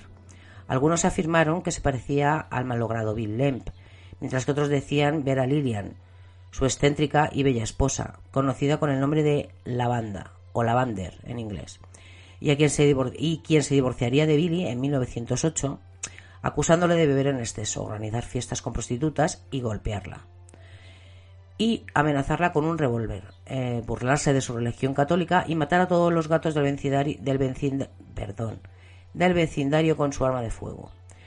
Otros eh, reportes sobrenaturales también estarían relacionados con el espectro de Elsa Lemp, quien suele aparecerse en el lugar vestida de blanco, por lo que es llamada, como no puede ser de otra manera, la dama de blanco. La mayoría de los informes eh, de, de, índole paranormal que supuestamente se han verificado en las dependencias de la mansión Lemp incluyen objetos que se mueven, olores desconcertantes y penetrantes, figuras, sombras, puntos fríos inexplicables, misteriosas voces incorpóreas, bueno, un poco de todo. Los visitantes también aseguran haber visto un perro fantasma junto con un espíritu masculino siniestro. Los psíquicos dicen que, es, que ese hombre es Charles Lems, acompañado por Cerva, su infortunado compañero canino. A lo largo de los años, el personal y los invitados del lugar también han comentado varios avistamientos del llamado niño de cara de mono, eh, que presuntamente correspondería al fantasma de Zeke, el hijo menor de Sir William y Julia, que según cuenta la leyenda local fue condenado a vivir escondido en el ático de la mansión debido a sus deformidades físicas. Otros, en cambio, especulan que se trataría del hijo ilegítimo de Billy Lemp, quien nació con síndrome de Down. Sea como fuere, testigos aseguran que la pequeña figura del niño de cara de mono había sido visto eh, por la ventana del ático de la mansión Lemp, o jugando a un juego fantasmal del escondite. Muchos investigadores paranormales de Estados Unidos, por cierto, han visitado la mansión Lemp, con la esperanza de descubrir sus muchos misterios, y algunas investigaciones han arrojado resultados increíbles, tal como reveló un episodio del año 2010 del programa Goose Hunter, Cazadores de Fantasmas. Recientemente, la Sociedad de Investigaciones Paranormales de San Luis organizó una excursión a pie por la mansión Lemp durante una noche, y supuestamente logró fotografiar al fantasma de la misteriosa mujer de blanco, el grupo, en su cuenta de Facebook, publicó la, impactante imagen y escribió lo siguiente. Esta aparición fue captada en la parte superior de la escalera principal de la mansión Lemp. En el momento en que se hizo la foto, el fotógrafo dijo que no había nadie de pie en la parte superior de la escalera. Las teorías de por qué la mansión Lemp está tan embrujada están a la orden del día. Algunos sostienen que la familia Lemp fue víctima de una maldición, mientras que para otros eh, es interesante observar que el número 13 aparece profusamente relacionado con los Lemp.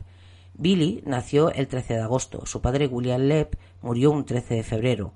La casa donde se suicidaron los tres miembros de la familia está ubicada en South eh, 13th Street, eh, o sea, en el South 13 de la calle, mientras que la infortunada Elsa Lemp Wright vivió en el 13 de Hortense Place. A ver, eh, cada uno puede pensar lo que quiera. Evidentemente, cuando un programas de televisión se pasean por, eh, por sitios así, es porque evidentemente hay muchísimos comentarios con respecto a esta casa.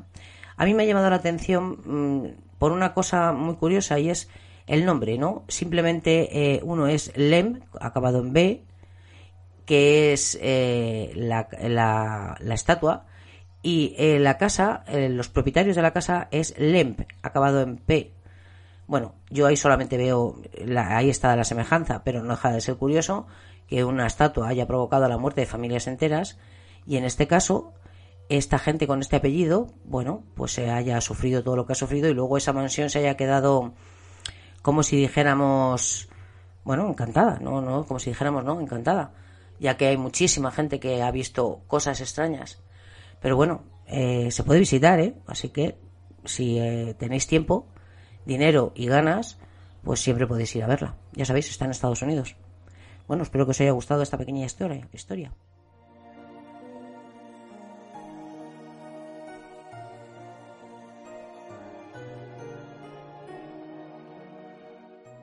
Para finalizar, vamos a contar la historia de un jarrón, el jarrón basano.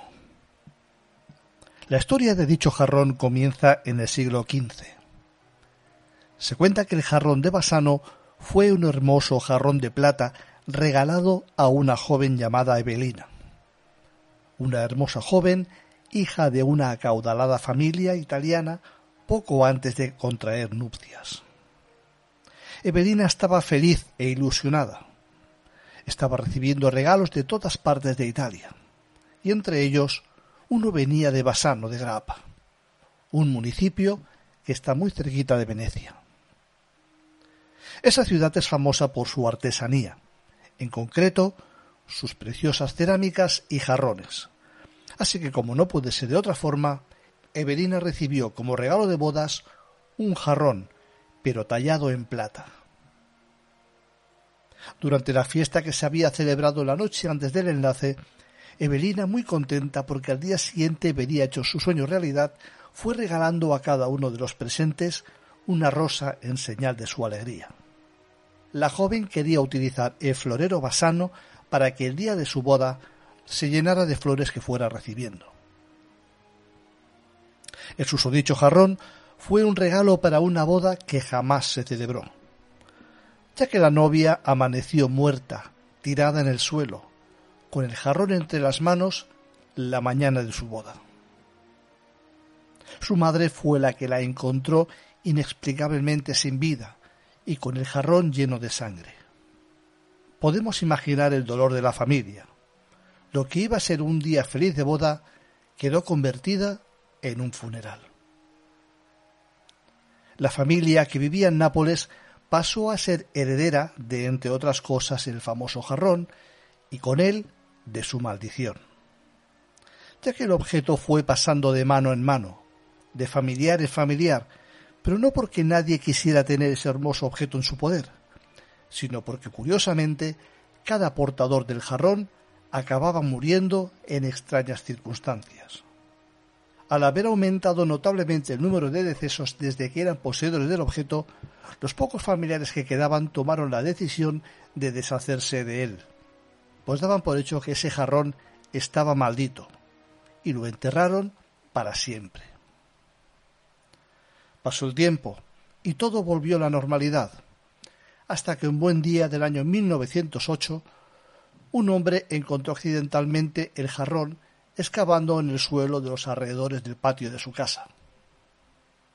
Dentro del jarrón había una nota que decía Tened cuidado, este jarrón trae la muerte. Tras leer la nota, el hombre arrugó el papel y lo tiró. Decidió no llevarse el jarrón a casa, pero viéndolo tan bonito y de plata, no quiso descartar la oportunidad de sacarse un dinero extra con él. Lo limpió y se acercó a una casa de subastas para ponerlo a la venta. Y fue vendido por nada más y nada menos que 2.200 dólares, que en aquellos tiempos era bastante dinero. Su nuevo propietario fue un farmacéutico que murió tan solo tres meses después de comprar el jarrón. El segundo propietario fue un joven cirujano de tan solo 37 años de edad, que murió también dos meses después de hacerse con el objeto. Del tercero poco se sabe, pero murió a los dos meses de tenerlo en su poder y la cuarta y última víctima solo duró un mes conviviendo con él. La policía no podía encontrar lógica a que el jarrón apareciera siempre cerca del posible escenario de un crimen. Aunque después todos los forenses llegaban a la conclusión de que habían muerto de muerte natural, ni siquiera el dictamen de un forense podía cambiar de idea al cuerpo de policía que estaba al mando de la investigación. La policía, para la seguridad de los ciudadanos, volvieron a enterrar el jarrón de Basano dentro de una caja forrada de plomo, para que nadie lo volviera a encontrar. Recordad, si alguna vez encontráis en medio de un bosque o de un lugar apartado una caja forrada de plomo con un jarrón de plata en su interior, no lo cojáis. Quizás se trate del jarrón basano, un jarrón que recordad atrae la muerte.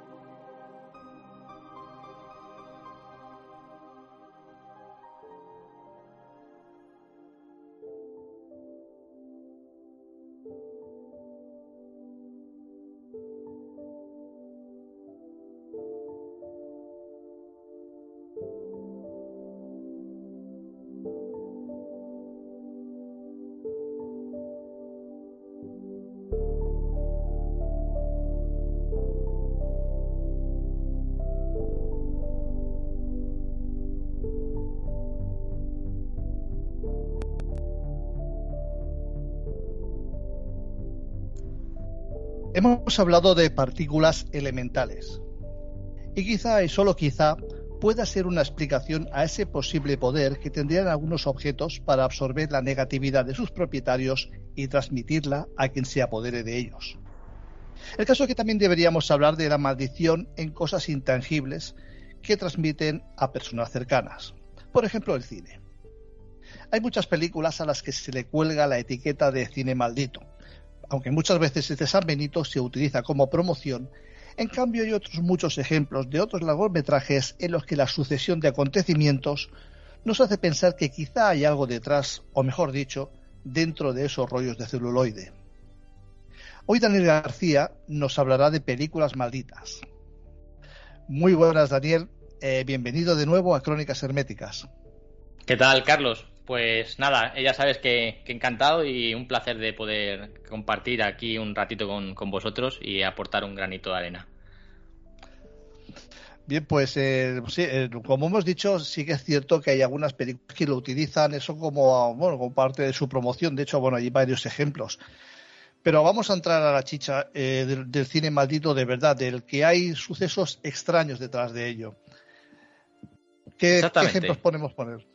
Pues muy bien, yo creo que lo, han hecho perfectamente, ¿no? Yo creo que todas las, las películas estas de, en las que tachan de, de bueno, pues de, malditas, siempre están ahí en el alambre, ¿no? En el, en el filo de si es mm, leyenda, si son verdad, si juegan en parte con, pues con ese, esas, esas tramas de marketing, ¿no? Para darle más bombo, para que se hable más de la película, para que, bueno, pues para que haya una más, una más mayor corriente, ¿no? De, de conversación sobre ellas. Y vamos a ir indagando un poco entre, o intentando desbrozar en los casos así, bueno, en el que las estadísticas o la, o la matemática a veces eh, parece que, aunque esté testaruda, en algunos casos, en algunas películas, hay cosas que suceden y la verdad que, o suceden de manera muy reiterada, que la verdad que te hace pensar cuanto menos eh, sembrar la, duda, ¿no? De si esa película está maldita o por lo menos pues, tiene algo ahí que atrae a la mala suerte, ¿no?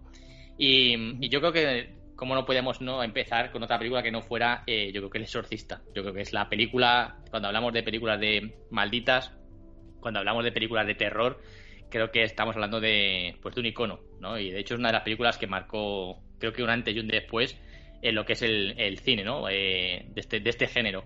Y nos tenemos que remontar al 1972, ya, ya ha llovido bastante, pero esta película ha envejecido muy bien, sigue siendo una película con una, una imagen eh, que impacta mucho, unas secuencias muy, muy duras y crudas de lo que es eh, un, exorcismo. Y es, merece mucho la pena verla, porque es de estas películas que ha llovido mucho, pero sigues viéndola y te sigue dejando ahí un pozo de que te deja el cuerpo, ¿sabes? Un poco revuelto, porque es, bastante dura, ¿no?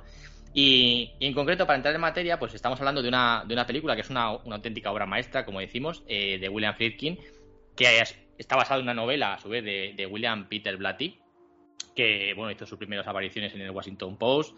Y hay que, em, para poner en contexto, yo creo que a la audiencia hay que decir que esta película, eh, supuestamente, vas a poner supuestamente, se basa en, una, en unos sucesos, en unas eh, supuestas, eh, bueno, ejercicios, ¿no? De, de, exorcismos a, una, a, un, chaval, un adolescente de 14 años, que de hecho yo creo que la historia de esta persona daría también hasta para un programa entero.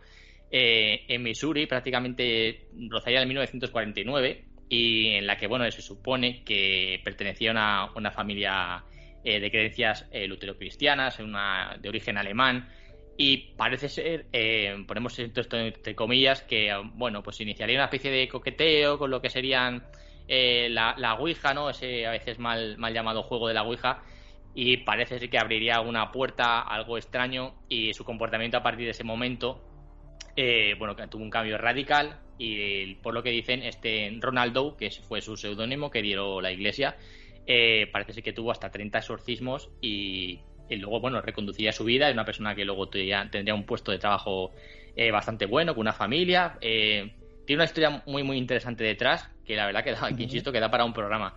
Y, digamos que de estos mimbres no sale esta, esta película del exorcista. Y ya, digamos que empieza ya con una, bueno, con unos, digamos, con unas, unas bases que ya empiezan a ser un poco, bueno, la historia es un poco inquieta, la de este chaval, todo el sufrimiento que acaba acarreando.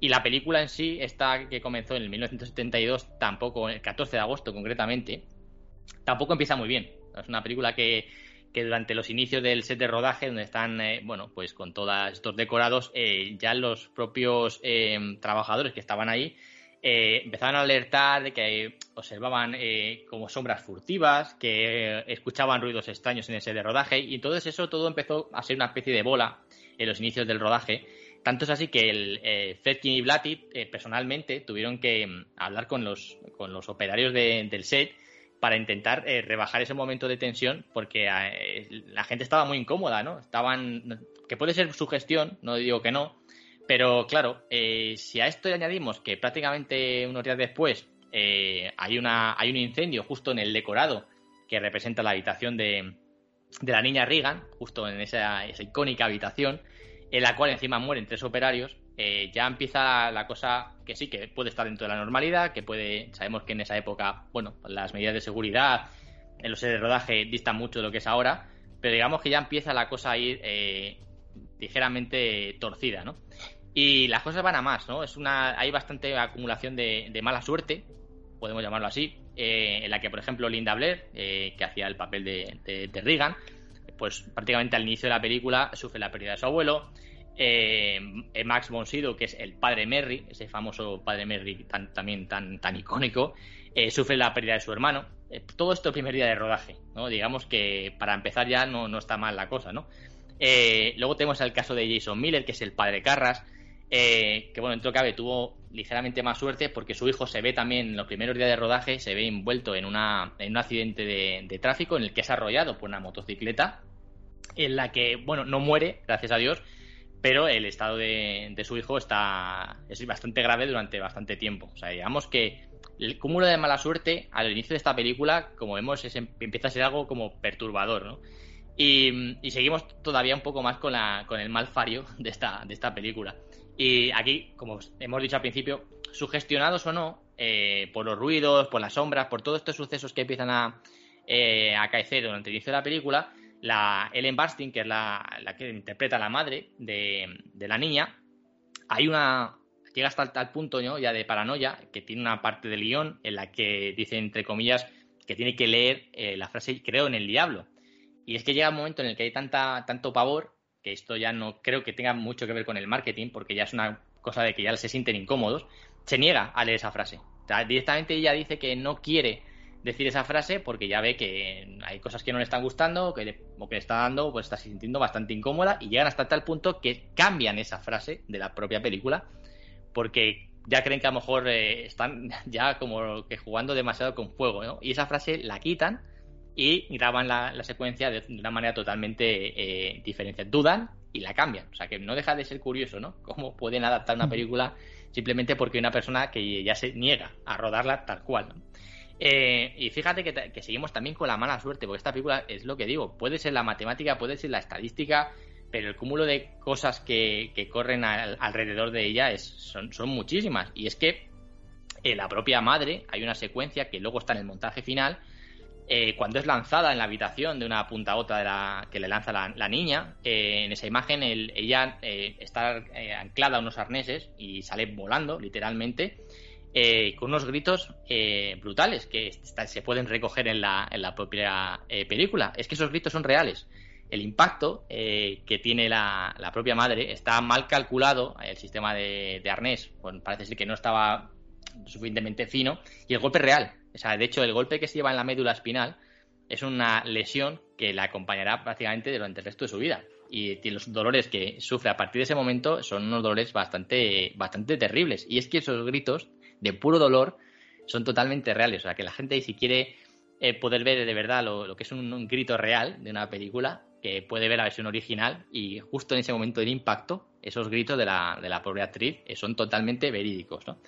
Y, ya para, cerrar un poco ya, el, para dar una cifra, eh, antes del estreno de la, de la película, nueve personas de las que iniciaron el proceso de, de rodaje no llegaron a ver el final en ese corto, entre comillas, periodo de, rodaje, ¿no? Y que no está, no, está nada mal, es una cifra bastante elevada, ¿no? de personas que prácticamente pues, no pudieron ver con sus propios ojos eh, cómo fue el rodaje final. Y, fíjate que es que sigue la mala suerte de esta, de esta película. O sea, todo lo que envuelve alrededor es, una, es bastante, bastante oscuro. Y la película se estrena y, justamente eligen mm, en Roma, donde, donde, donde realizar el, estreno, y eligen un cine que está cerca de una, de una iglesia, eh, curiosamente, ¿no? Y cuando está la, gente ya dentro del, del, cine, oyen un estruendo brutal. Eh, la, la noche era tormentosa, curiosamente encima se estaban dando condiciones climatológicas que encima acompañaban, ¿no? Para crear esa atmósfera. Eh, pues resulta que cae un, rayo en, en, el, en, lo que sería la cruz de la iglesia, la cruz se desploma y cae en la calle. O sea, justo el día del estreno. O sea, que puede ser casualidad, pues puede ser casualidad, pero eh, no habrá rayos que tienen que caer justamente en esa cruz y desplomarse justo al lado del cine donde está haciendo el estreno. No deja de ser curioso, ¿eh? Perdona, y justo además Que, que, el sacerdote precisamente que sale en la película muere exactamente de esa manera. Exactamente, es que es todo como casualidades, puede ser. No, no decimos que sea que esté todo tenga una causa, pero evidentemente eh, son cosas que luego te dejan pensando porque, a ver, la estadística está ahí, pero es que, que se cumpla mm. en tantísimos casos es curioso, ¿no?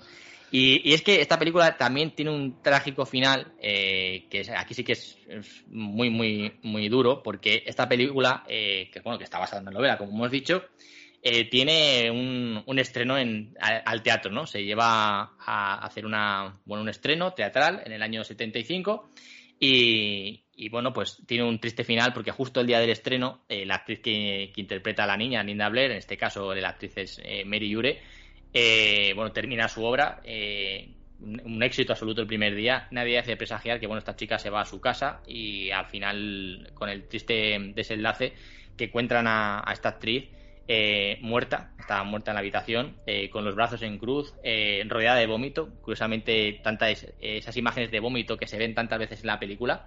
Y bueno, la autopsia determina en este caso que no que fue una un trágica combinación de, tranquilizantes y whisky en este caso, pero, pero fíjate, ¿no? Ese día del estreno, esperarse justo ese momento para suicidarse, el por qué lo hizo, eh, justo esa, esa, esa, escena final, ¿no? De verla, pues esa, esa, esa, imagen, ¿no? De con los brazos en cruz, en, en, la, en la bañera, ¿no? Eh, rodeada de vómito, son cosas que te hacen ver como bastante semejantes a las películas, ¿no?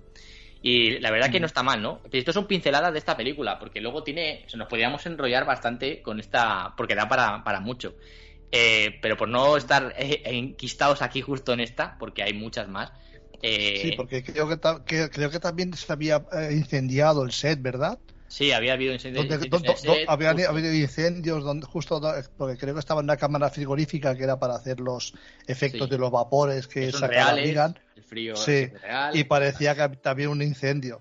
Es que realmente, como tú dices, eh, mm, estadísticamente pueden suceder las cosas, está claro, pero ostras, es que todas, todas concentradas en ese, en ese lapso de tiempo de lo que dura un rodaje, pues la verdad es que es bastante. sí, sí. Sí, de hecho, justo en el, incendio ese que comentas es cuando pues mueren tres operarios, justamente al principio, a los inicios justo, que, que ya, bueno, pues la, de hecho se da se concatena con todo ese sentimiento de los trabajadores que dicen que pues que están sintiendo cosas que no les gusta, que están incómodos, que sí que puede ser lo que decimos, ¿no? La sugestión de que uno ve algo, el otro se contagia por el mismo sentimiento de su compañero, pero que no deja de ser curioso, ¿no? Cuando al final miras para atrás todas las cosas que han pasado en una película, la verdad que te deja la duda, por lo menos la duda de ¿tendrá algo esta película que, han estado coqueteando con algo que no, que no ha abierto buenas puertas? Y, es bastante pues curioso, ¿eh? Pues bastante pues curioso. la, verdad, la, verdad que sí, como decimos, es un cúmulo muy, muy, muy sospechoso. Bueno, pero eh, ibas a continuar, ¿verdad? Que perdona que te he cortado. No, no, tranqui, puedes contarme la, veces que yo, que yo me enrollo y eh, tú córtame cuando, cuando tú quieras. Y, y, de hecho vamos a seguir con las películas, con los clásicos de, terror, porque creo que fíjate que, que los clásicos son donde más se representa o mejor se representa esta, estos casos de pues de, mala suerte o de, o de bueno de, síndrome de la película maldita eh, llamémoslo como queramos no y vamos a hablar de otro clásico que es la profecía otra otro otra película que es del año 76 y en este caso bueno pues es de, un director que yo creo que al que nos gusta el cine nos, nos encanta que es Richard Donner que pues, el director de los Goonies yo creo que es una de las películas ochenteras por antonomasia y sí, sí, es, además ha hecho una cantidad de películas brutales. Alma Letal, o sea, quiero decir, tenemos ahí una, un periplo de películas de este director brutal. Y, de hecho, este, este es el director de la película. Está, bueno, luego tiene un productor que es eh, Matt Neufeld. Em, y bueno, se junta cuando van a hacer la película. Y justo también el inicio de la película, que parece que todo también desde los primeros pasos eh, ya va todo destinado a que no va a ir, mm, la cosa va a ir bien.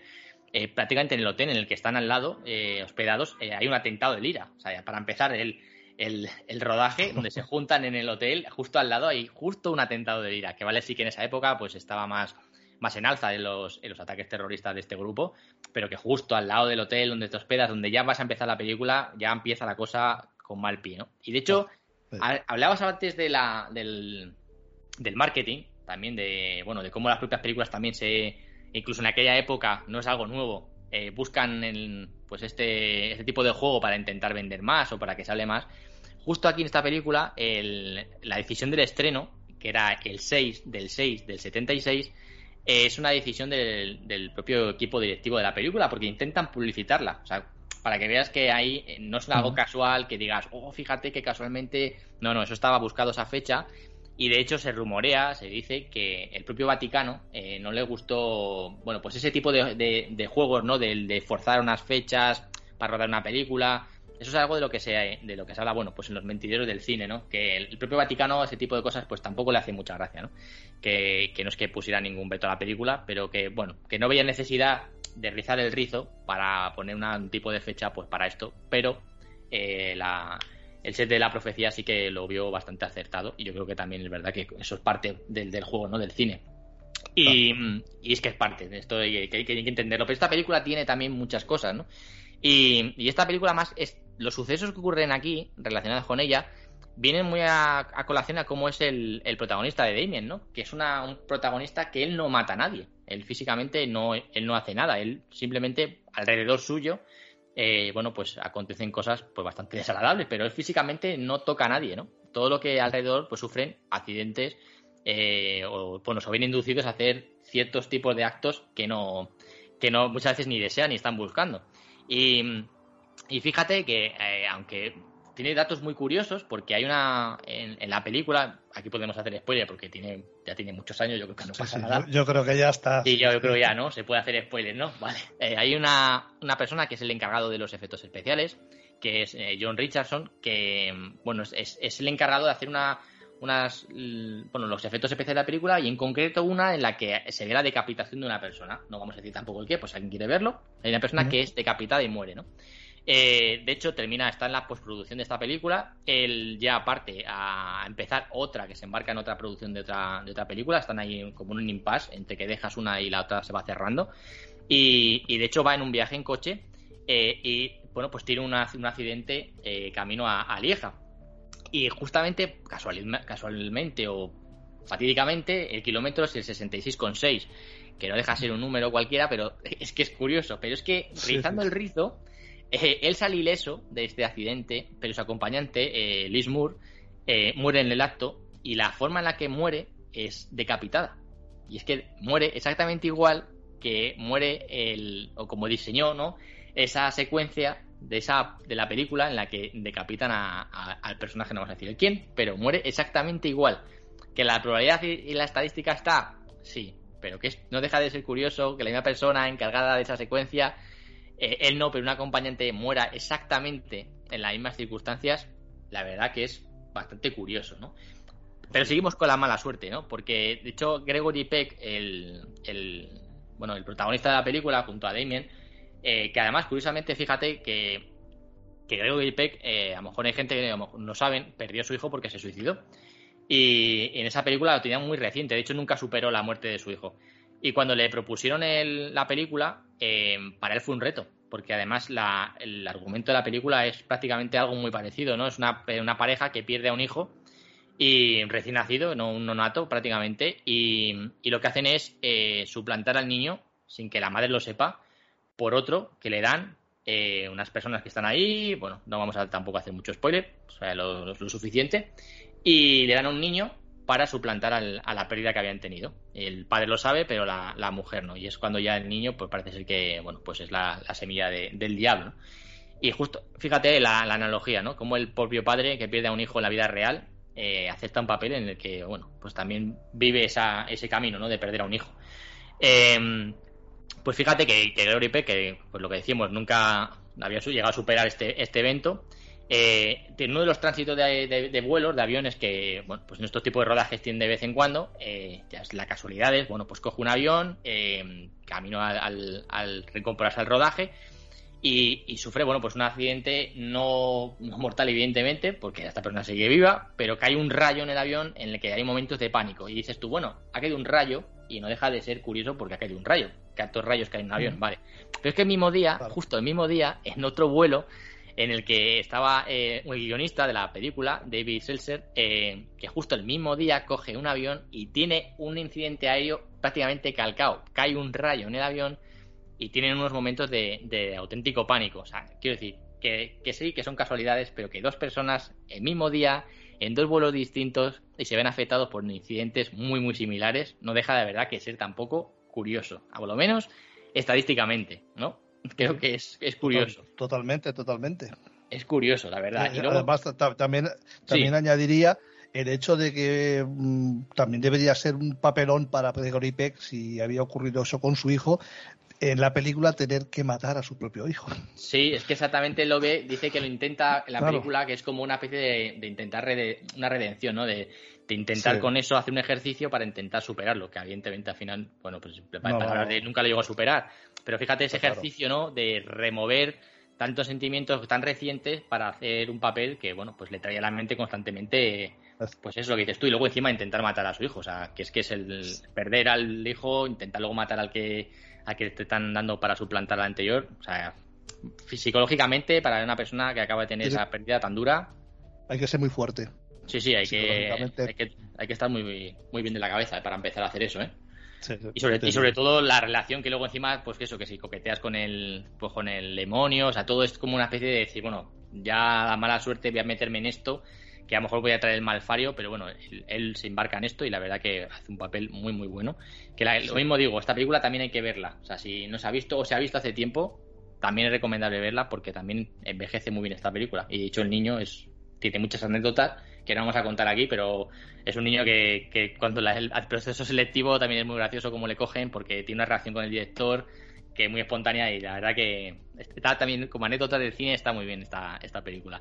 Y, seguimos con, toda esta casuística que sale en esta, en esta cinta, ¿no? Y es que el, hay, una, hay un vuelo, van a coger el... Aquí tuvieron buena suerte, en todo el cabe tuvieron buena suerte, y era el equipo de, de Gregory Peck y de, y de otros eh, artistas y de equipo eh, cinematográfico, y van a coger un avión para hacer una, una especie de rodaje en un punto concreto y alquilan un avión cuando están a punto ya de ir a cogerlo, les llaman de la compañía aérea y les dicen que, se han confundido, que no van a poder darle ese vuelo eh, porque parece ser que lo tenía una compañía, que ha habido un error y lo tienen que cancelar.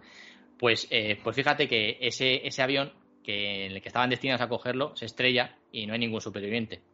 O sea que dentro de que cabe, eh, aquí tuvieron una suerte bastante grande porque estaban predispuestos a cogerlo. Básicamente fue el mismo día cuando le notificaron el cambio en el que tuvieron que, que cancelarlo y cambiar sus planes. O sea, que dentro de cabe aquí tuvieron buena suerte. Pero eh, seguimos, ¿no? Con estas cosas que pasan raras. Eh, hay una escena en la película eh, que también yo creo que es muy mítica, que es en el zoo, donde hay también una, serie de sucesos, los que los animales, bueno, se empiezan a volver bastante, bastante locos con la presencia del niño, ¿no? Porque todo lo que circula alrededor de él, pues bueno, esos animales que tienen ese sexto sentido, pues lo notan. Y de hecho, fíjate que es un zoo en el que no había sucedido prácticamente nunca nada, no había habido ningún tipo de incidente, nada reseñable. Eh, pues hay un vigilante que justamente en esas mismas fechas en las que se filmaron las escenas del, zoológico muere, atacado por unos felinos. O sea, es como, fíjate, un sitio en el que nunca ha habido absolutamente nada, que no ha habido ningún incidente grave reseñable, pues justamente se produce ese, ese rodaje y prácticamente en unos días, pues un vigilante muere ya también es como, bueno, pues vamos a seguir eh, a seguir sumando, ¿no? Y de hecho también en la escena de los rottweilers estos famosos que hay, eh, ahí en el, en el propio rodaje también hay, sí, en el cementerio justo, hay una, una escena en la que el propio doble, el, bueno, el doble, que es David Warner, eh, pues sufre un ataque también bastante bestial de estos animales que se descontrolaron, que tenía mucha experiencia con ellos, que estos animales eran, pues ya sabes cómo, cómo son, que tienen un entrenamiento, pues prácticamente son como, como robots, están muy, muy bien entrenados, pues pierden un poco el control eh, y, y, acaban atacando al doble de la película. Y tiene que ser hospitalizado, tiene unas heridas bastante graves y todo, bueno, pues otro cúmulo de mala suerte en el que se habían portado bien estos animales y justo en este día pues pierden el control.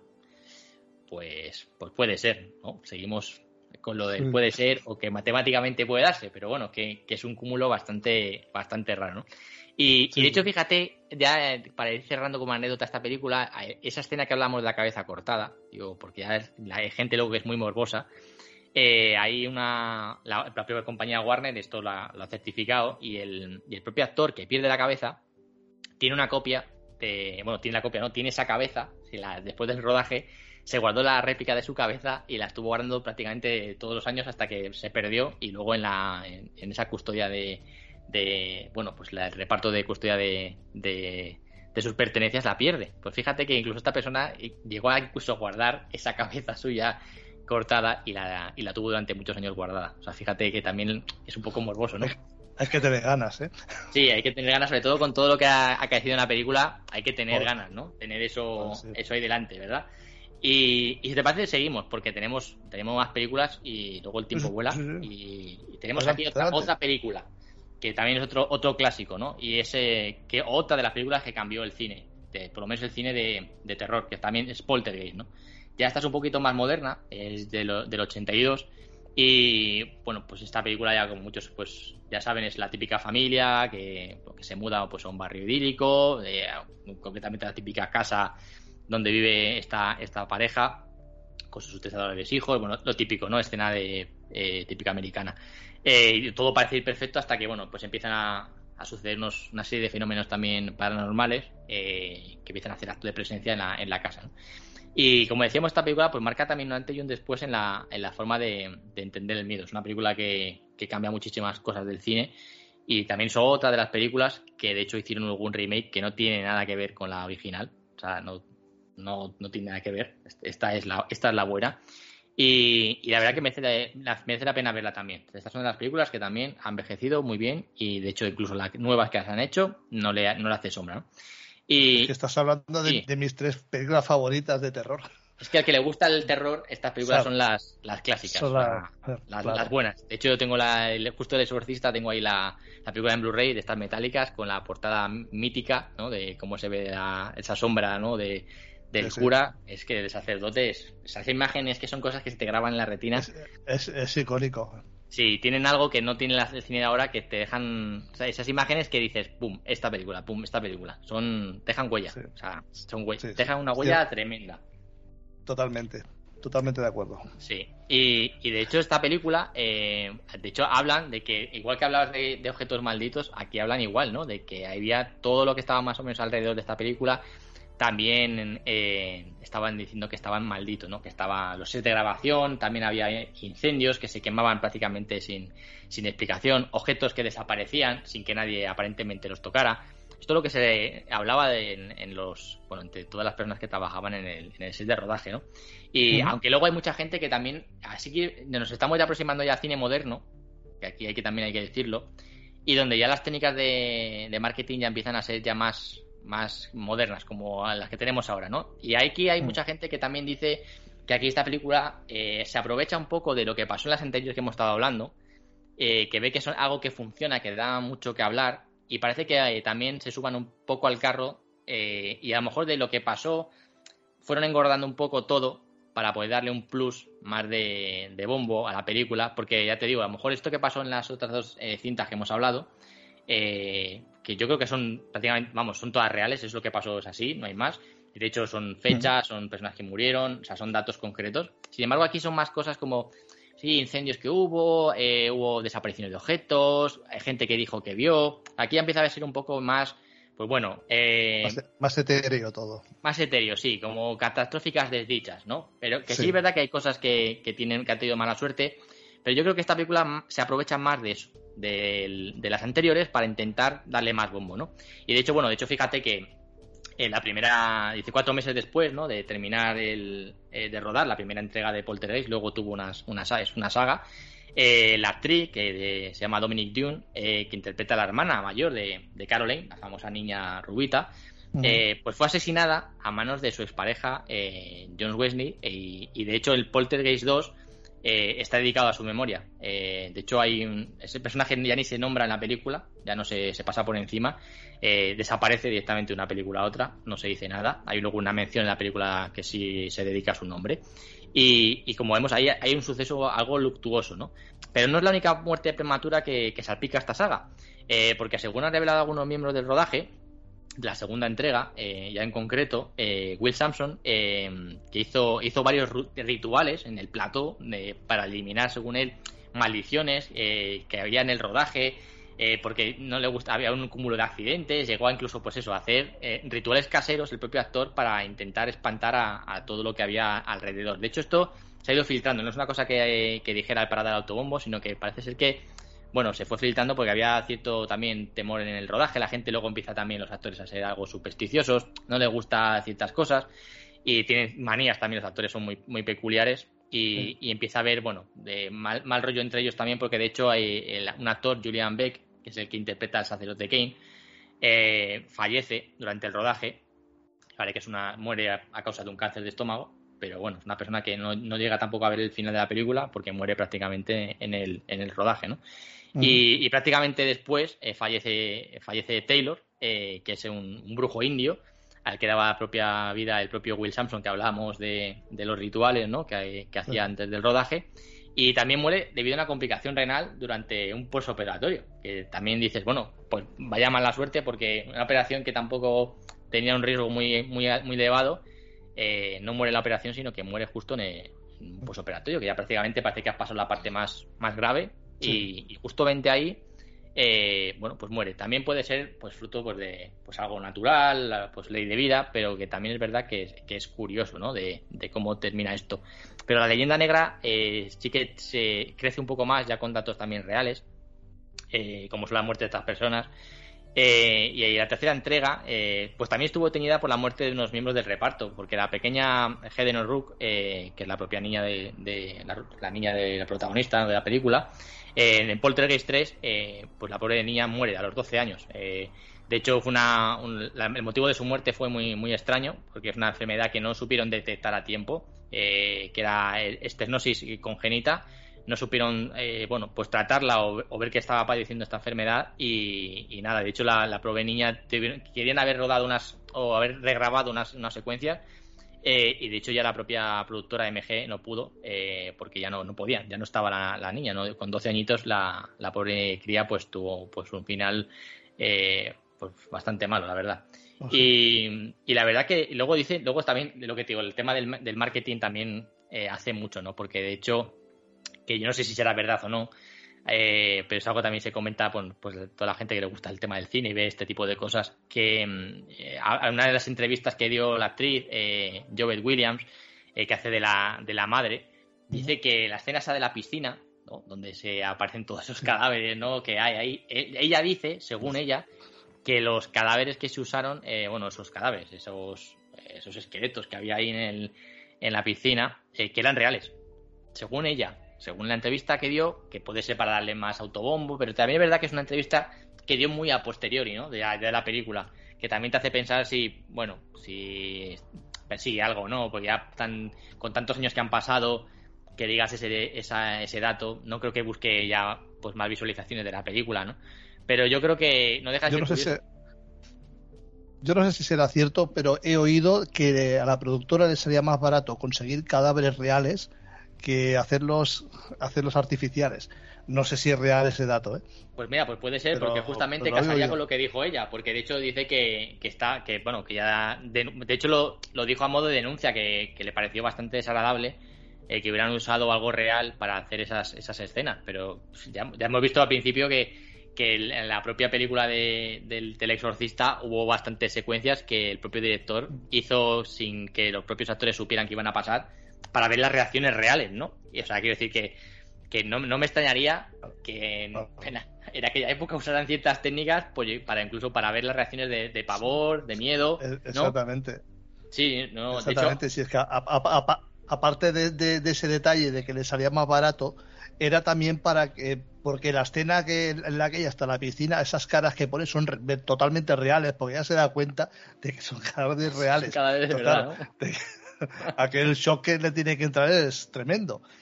Insisto que no sé si es cierto, ¿eh? pero yo lo he leído. Pero puede ser tranquilamente, ¿eh? yo digo, pues sobre todo por eso, por esas técnicas de, de intentar, pues eso, arrancarles una expresión totalmente real, es, puede ser. De hecho, fíjate que no tiene nada que ver con las películas de terror, pero justo me acabo de acordar, porque yo creo que puede ser verdad. En la película mítica también de la Jungla de Cristal, que esta no es una película maldita, eh, hay una secuencia en la que el terrorista, bueno, el Hans Gruber, cae de la torre.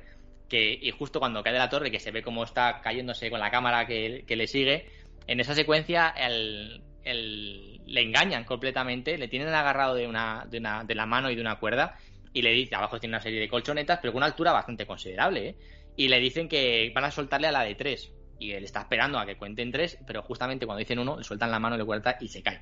O sea, los gritos de también de, de miedo son también reales porque lo estaba buscando el director. Porque sabía que si le soltaba justo antes, iba a poder provocar esa expresión que es la que quería captar. Entonces, no me extrañaría nada que algún eh, cineasta retorcido dijera, mira, pudiendo, vamos a explorar esta vía y vamos a hacerlo. O sea que yo creo que sí que le doy, le doy Paulo, ¿eh? Creo, creo, que Hitchcock era bastante. En esto creo que lo hacía bastante, lo, utilizaba bastante. Sí, cuanto, además, cuanto más, cuanto más fama tienes también de director así, eh, bueno, te voy a decir así un poco raro, porque también tienes manías a veces tienes una metodología de, grabación un poco rara que llevas incluso a los, a los actores al límite. ¿eh? O sea, que no me extrañaría que esto hubiera sido real, ¿eh? O sea, seguramente que sea real. Si lo dijo, yo creo que no buscaría nada. Lo que te digo, no, buscaba ya un rédito ya porque es que había pasado la película, ya había pasado años. Entonces, que no, no creo que lo hiciera por, por buscar fama. Ya creo que a buenas horas, ¿no? Y, y, vamos a seguir con películas que también no dejan de ser curiosas, que son más o menos no tan conocidas a nivel de, de malditas y es la, por ejemplo, La Pasión de Cristo, que es una película que, también es una película que narra, bueno, toda la el Via Crucis este que, sufre eh, Jesús, todo que además está rodado de una manera también no, digo de salvaje, pero sí también muy cruda, en imágenes muy duras. Y, durante la película el, el, propio bueno el propio actor eh, tuvo una tuvo bastantes percances eh, durante la grabación.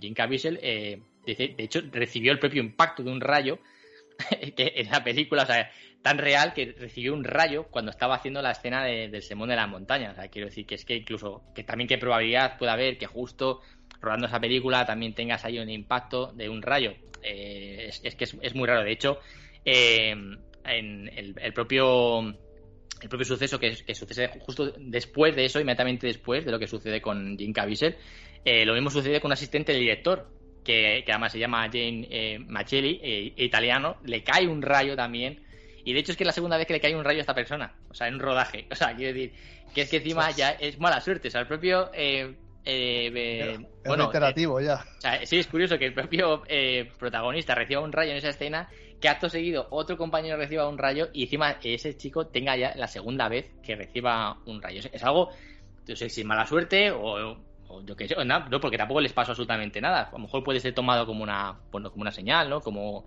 o como bombo de la película, pero esto es real. O sea, el rayo cayó y por el motivo que fuera, pues tuvo mala suerte y, ese chico pues impactó dos veces, ¿no?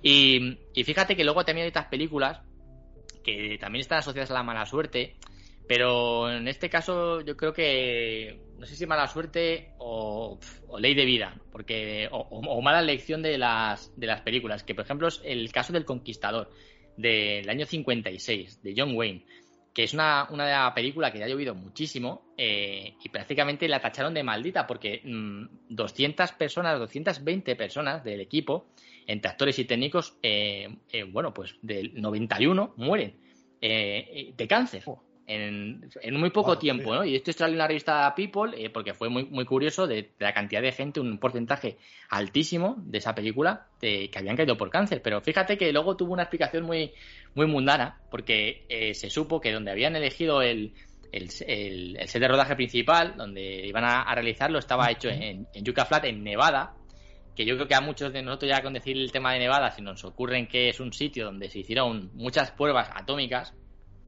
y es un sitio en el que la contaminación por radiación era altísima. Y fue elegido de manera imprudente en la que, bueno, estas personas eh, pues murieron por cáncer de manera natural porque es que estuvieron en una zona eh, en la que de hecho a día de hoy sigue estando eh, con, riesgo de, radiación, no es una zona segura. Y, de hecho es que pues fue, una mera inconsciencia, ¿no? De las personas que tuvieron que elegir esa zona para poder hacerlo, ¿sabes? Estamos hablando de que el cine también ha sufrido muchos cambios. De ahora hasta, hasta esa época había, pues la medida de seguridad no son las que había ahora. No se, no se coge todo y se hila al milímetro como pasa ahora mismo. Porque fíjate, irte a un sitio como ese, en el que se ha estado probando bombas, pues... Eh, y probablemente tampoco conocían exactamente el efecto que podía hacer. Exactamente. recuerdo que, que, las primeras las primeras pruebas que se hacían con las bombas atómicas había incluso gente que iba a verlos. Sí, o sea, estaban ahí con sus sillas ahí a, ver qué es lo que ocurría, ¿no? Exactamente. Como un espectáculo. ¿eh? Es que ha cambiado mucho el cine, todo esto al, final y, también la vida también aprendes muchas cosas. Y, fíjate que una de las cosas que también eh, hay una, una, película que se llama bueno, Dimensión Desconocida, eh, que, son varias películas de diferentes actores, o sea, diferentes directores, perdón, y, hay una, un momento que es dramático que cambia eh, prácticamente las leyes del cine en cuanto a seguridad, que es lo que estábamos hablando, y que también no está, no está tampoco exento de, bueno, del destino, de, bueno, de esas sincronicidades que decía Jun, que son muy curiosas, porque en esta película en concreto, em, hay una, hay una tragedia, pues, es mortal porque muere eh, el protagonista, que es Big Morrow, y, dos niños eh, asiáticos mueren en, el rodaje de la película. Es una secuencia que es un río, ¿no? está ambientado en Vietnam, en la que bueno, se va a prender fuego al set de rodaje, en la que hay un, típico helicóptero este, eh, mítico de las, de las películas de la guerra de Vietnam, en la que va a estar sobrevolando por encima de ellos. El protagonista tiene que saltar a por unos niños en el agua y llevarlos de una, de una orilla a otra. La complejidad de la, la secuencia era, era alta, el riesgo también era muy grande ¿no? de esta película. Y, bueno, con las medidas de seguridad de aquella época, que insisto, ha cambiado mucho el cine, bueno, pues tienen la mala suerte de que hay un incendio. Es una escena que se tiene que rodar de una vez, porque no, no hay marcha atrás. Una vez que se inicia el, bueno, pues la, cremación del escenario, ya no hay, no, hay, no hay, marcha atrás. Entonces, bueno, pues la prenden fuego a lo que es la, la parte del río donde están los, los arbustos, ese fuego alcanza eh, el, helicóptero, con tan mala suerte que el helicóptero se desploma. Eh, las, las, aspas, las hélices del, helicóptero decapitan al, actor, a eh, Morrow, decapitan al niño y el, otro niño muere aplastado por el, por el helicóptero. Es una, es una de las películas que además fue en el 82 y cambió toda. La industria del cine cambió en cuanto a seguridad, eh, protocolos de horas de los niños en los sets de rodaje. Eh, cambió todo. O sea, fue un antes y un después lo que pasó. De hecho, el, el propio director de la película prácticamente supuso el, el fin de su carrera. Se salvó, pero por muy poco. Eh, fueron unos juicios muy largos. al final se le exoneró porque, bueno, dijeron que fueron una acumulación de, de, sucesos que, bueno, pues que tuvieron la, desencadenaron este fatídico acto y bueno, tuvieron que pagar unas, indemnizaciones millonarias. Bueno, fue, fue increíble lo que pasó en esa película. Y fíjate que lo que decía que donde, donde no está no está alejado de la, o de la mala suerte o de la o del destino o de, lo maldito y es que el propio eh, actor que moriría decapitado aquí eh, Mick Barrow em, seis años antes realizando otra película que no tiene nada que ver eh, tenía que hacer una secuencia con un helicóptero y, y fíjate que seis años antes él, hizo un seguro de, vida eh, porque iba a hacer una, secuencia de, con este helicóptero y le daba mala espina. Y de hecho, hay unas declaraciones de él eh, en el rodaje de esa película que esa subida de, bueno, de su seguro de vida, que lo había subido casi un millón de, dólares, era porque él decía que estaba seguro que iba a morir en un helicóptero, en un accidente de helicóptero. Esas son las declaraciones de él seis años antes. Y fíjate que, que qué mala suerte que seis años después muere y decapitado por un helicóptero. O sea, quiero decir pues, que es... se equivoca de año. Sí, o sea, es curioso, ¿no? Como, o sea, no se equivocó prácticamente en nada. O sea, murió en un helicóptero, no en un helicóptero como a lo mejor él pensaría, pero estaba involucrado en un helicóptero. O sea, no deja de ser, pues, sincronicidades, como diría Jun, pues no lo sé. Pero mala suerte, es que qué probabilidades hay, ¿no? De que justo haya muerto un helicóptero y de esa manera tan, tan rebuscada, porque encima además de una manera, ¿sabes? Eh, decapitado por las propias eh, aspas del helicóptero, es la verdad que una secuencia bastante dura, ¿eh? Y de hecho esa, secuencia en YouTube está, se, se puede ver, o sea, está, eh, está rolando por ahí por internet y se puede ver, la, no se ve exactamente la decapitación, pero se ve el momento en el que el helicóptero cae al, al, río, como hay explosiones y fuego prácticamente no se ve absolutamente nada, pero las imágenes están y se pueden ver y son, son duras porque sabe lo que ha pasado ahí dentro. No porque se vea exactamente lo que hay, pero porque sabe lo que, lo que se está viendo ahí entre las sombras de lo que está ocurriendo. Y, es, y la verdad que son duras las imágenes. ¿eh? Digo, pues alguien quiere verlo, por curiosidad, por ver lo que, lo que pasó, en, que esto es real, que pues un, hecho totalmente contrastable. Y es dura las, las imágenes, ¿no? Y, y bueno, pues, pues seguir un poco con las películas, vamos a rebajar, bueno, rebajar o seguir un poco con los hechos eh, luctuosos.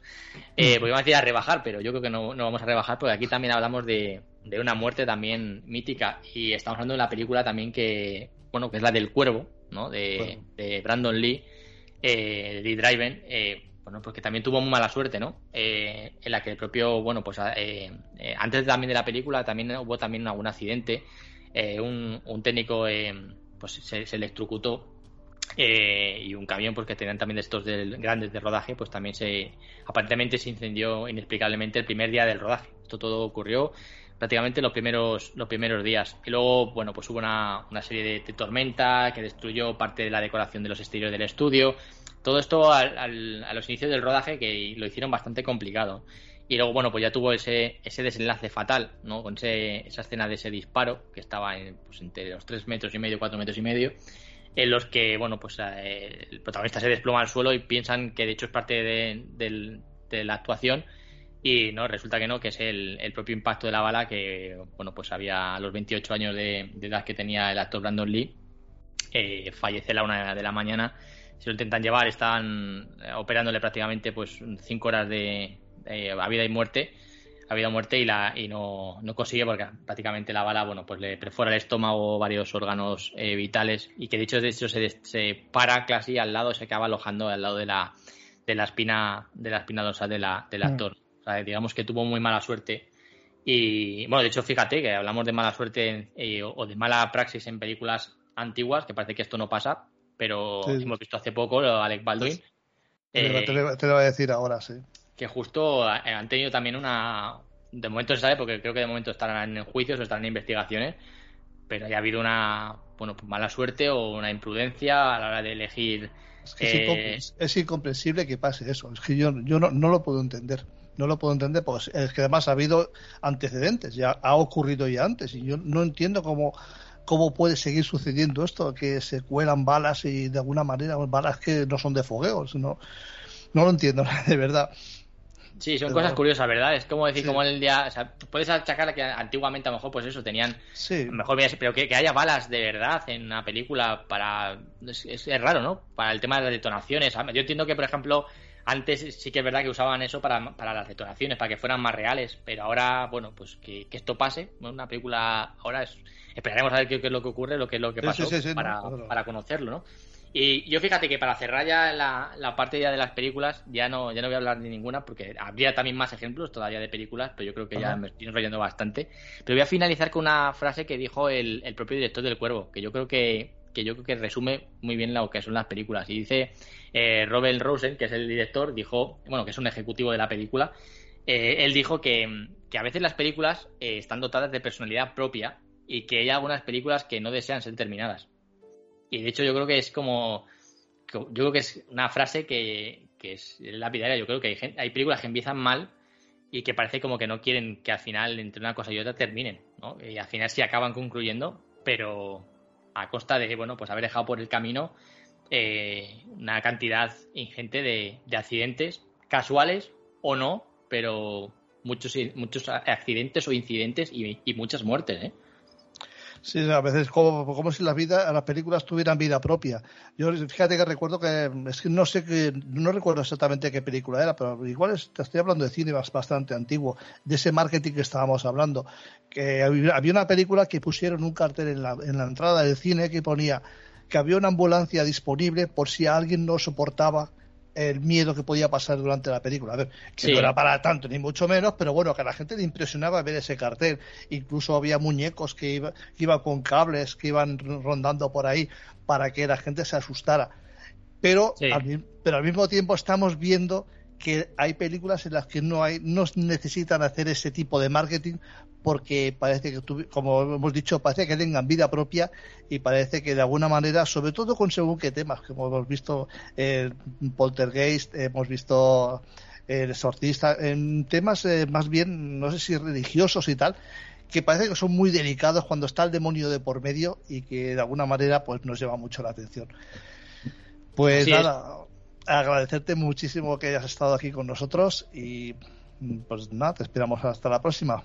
Nada, yo encantado, como siempre, de estar aquí en tu programa y sobre todo, pues mira, si traemos el, cine, que es algo que también me encanta, yo, vamos, eh, a, vuestros pies. Muchísimas gracias por todo, Dani. Nada, muchas gracias, un abrazo. Un abrazo.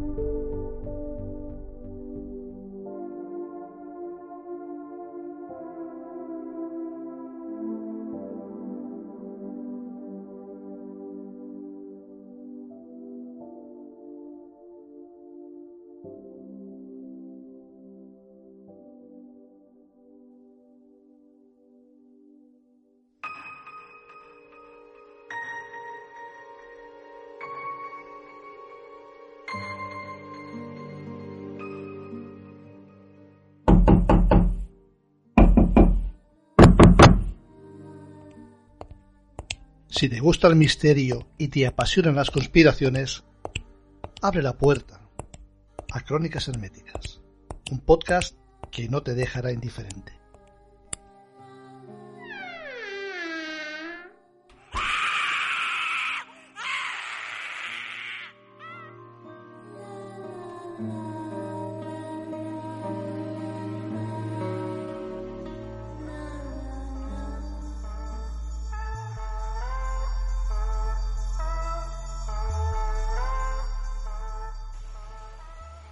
Pues eso ha sido todo en el programa de hoy. Esperamos que os haya gustado, os haya interesado o como mínimo os haya entretenido. Si así ha sido, os agradeceríamos mucho que lo compartáis con amigos en vuestras redes sociales para que cada día nos vayan conociendo un poquito más y así podamos seguir creciendo. Como siempre también os pedimos que si os ha gustado nos regaléis un me gusta, haced comentarios, ya que nos gusta conocer vuestra opinión y también conocer por dónde podemos mejorar. Y sobre todo os pedimos que os suscribáis al canal para que así siempre estéis informados de cuando colgamos un nuevo episodio. Para escucharlos, muy fácil, a través de la plataforma iVoox, Spotify, Apple Podcast y en la emisora online Mundo Insólito Radio, un lugar que los amantes del heterodoxo no os podéis perder. En fin, lo dicho. Os deseamos unos muy propicios días. Un saludo a todos y hasta dentro de 15 lunas.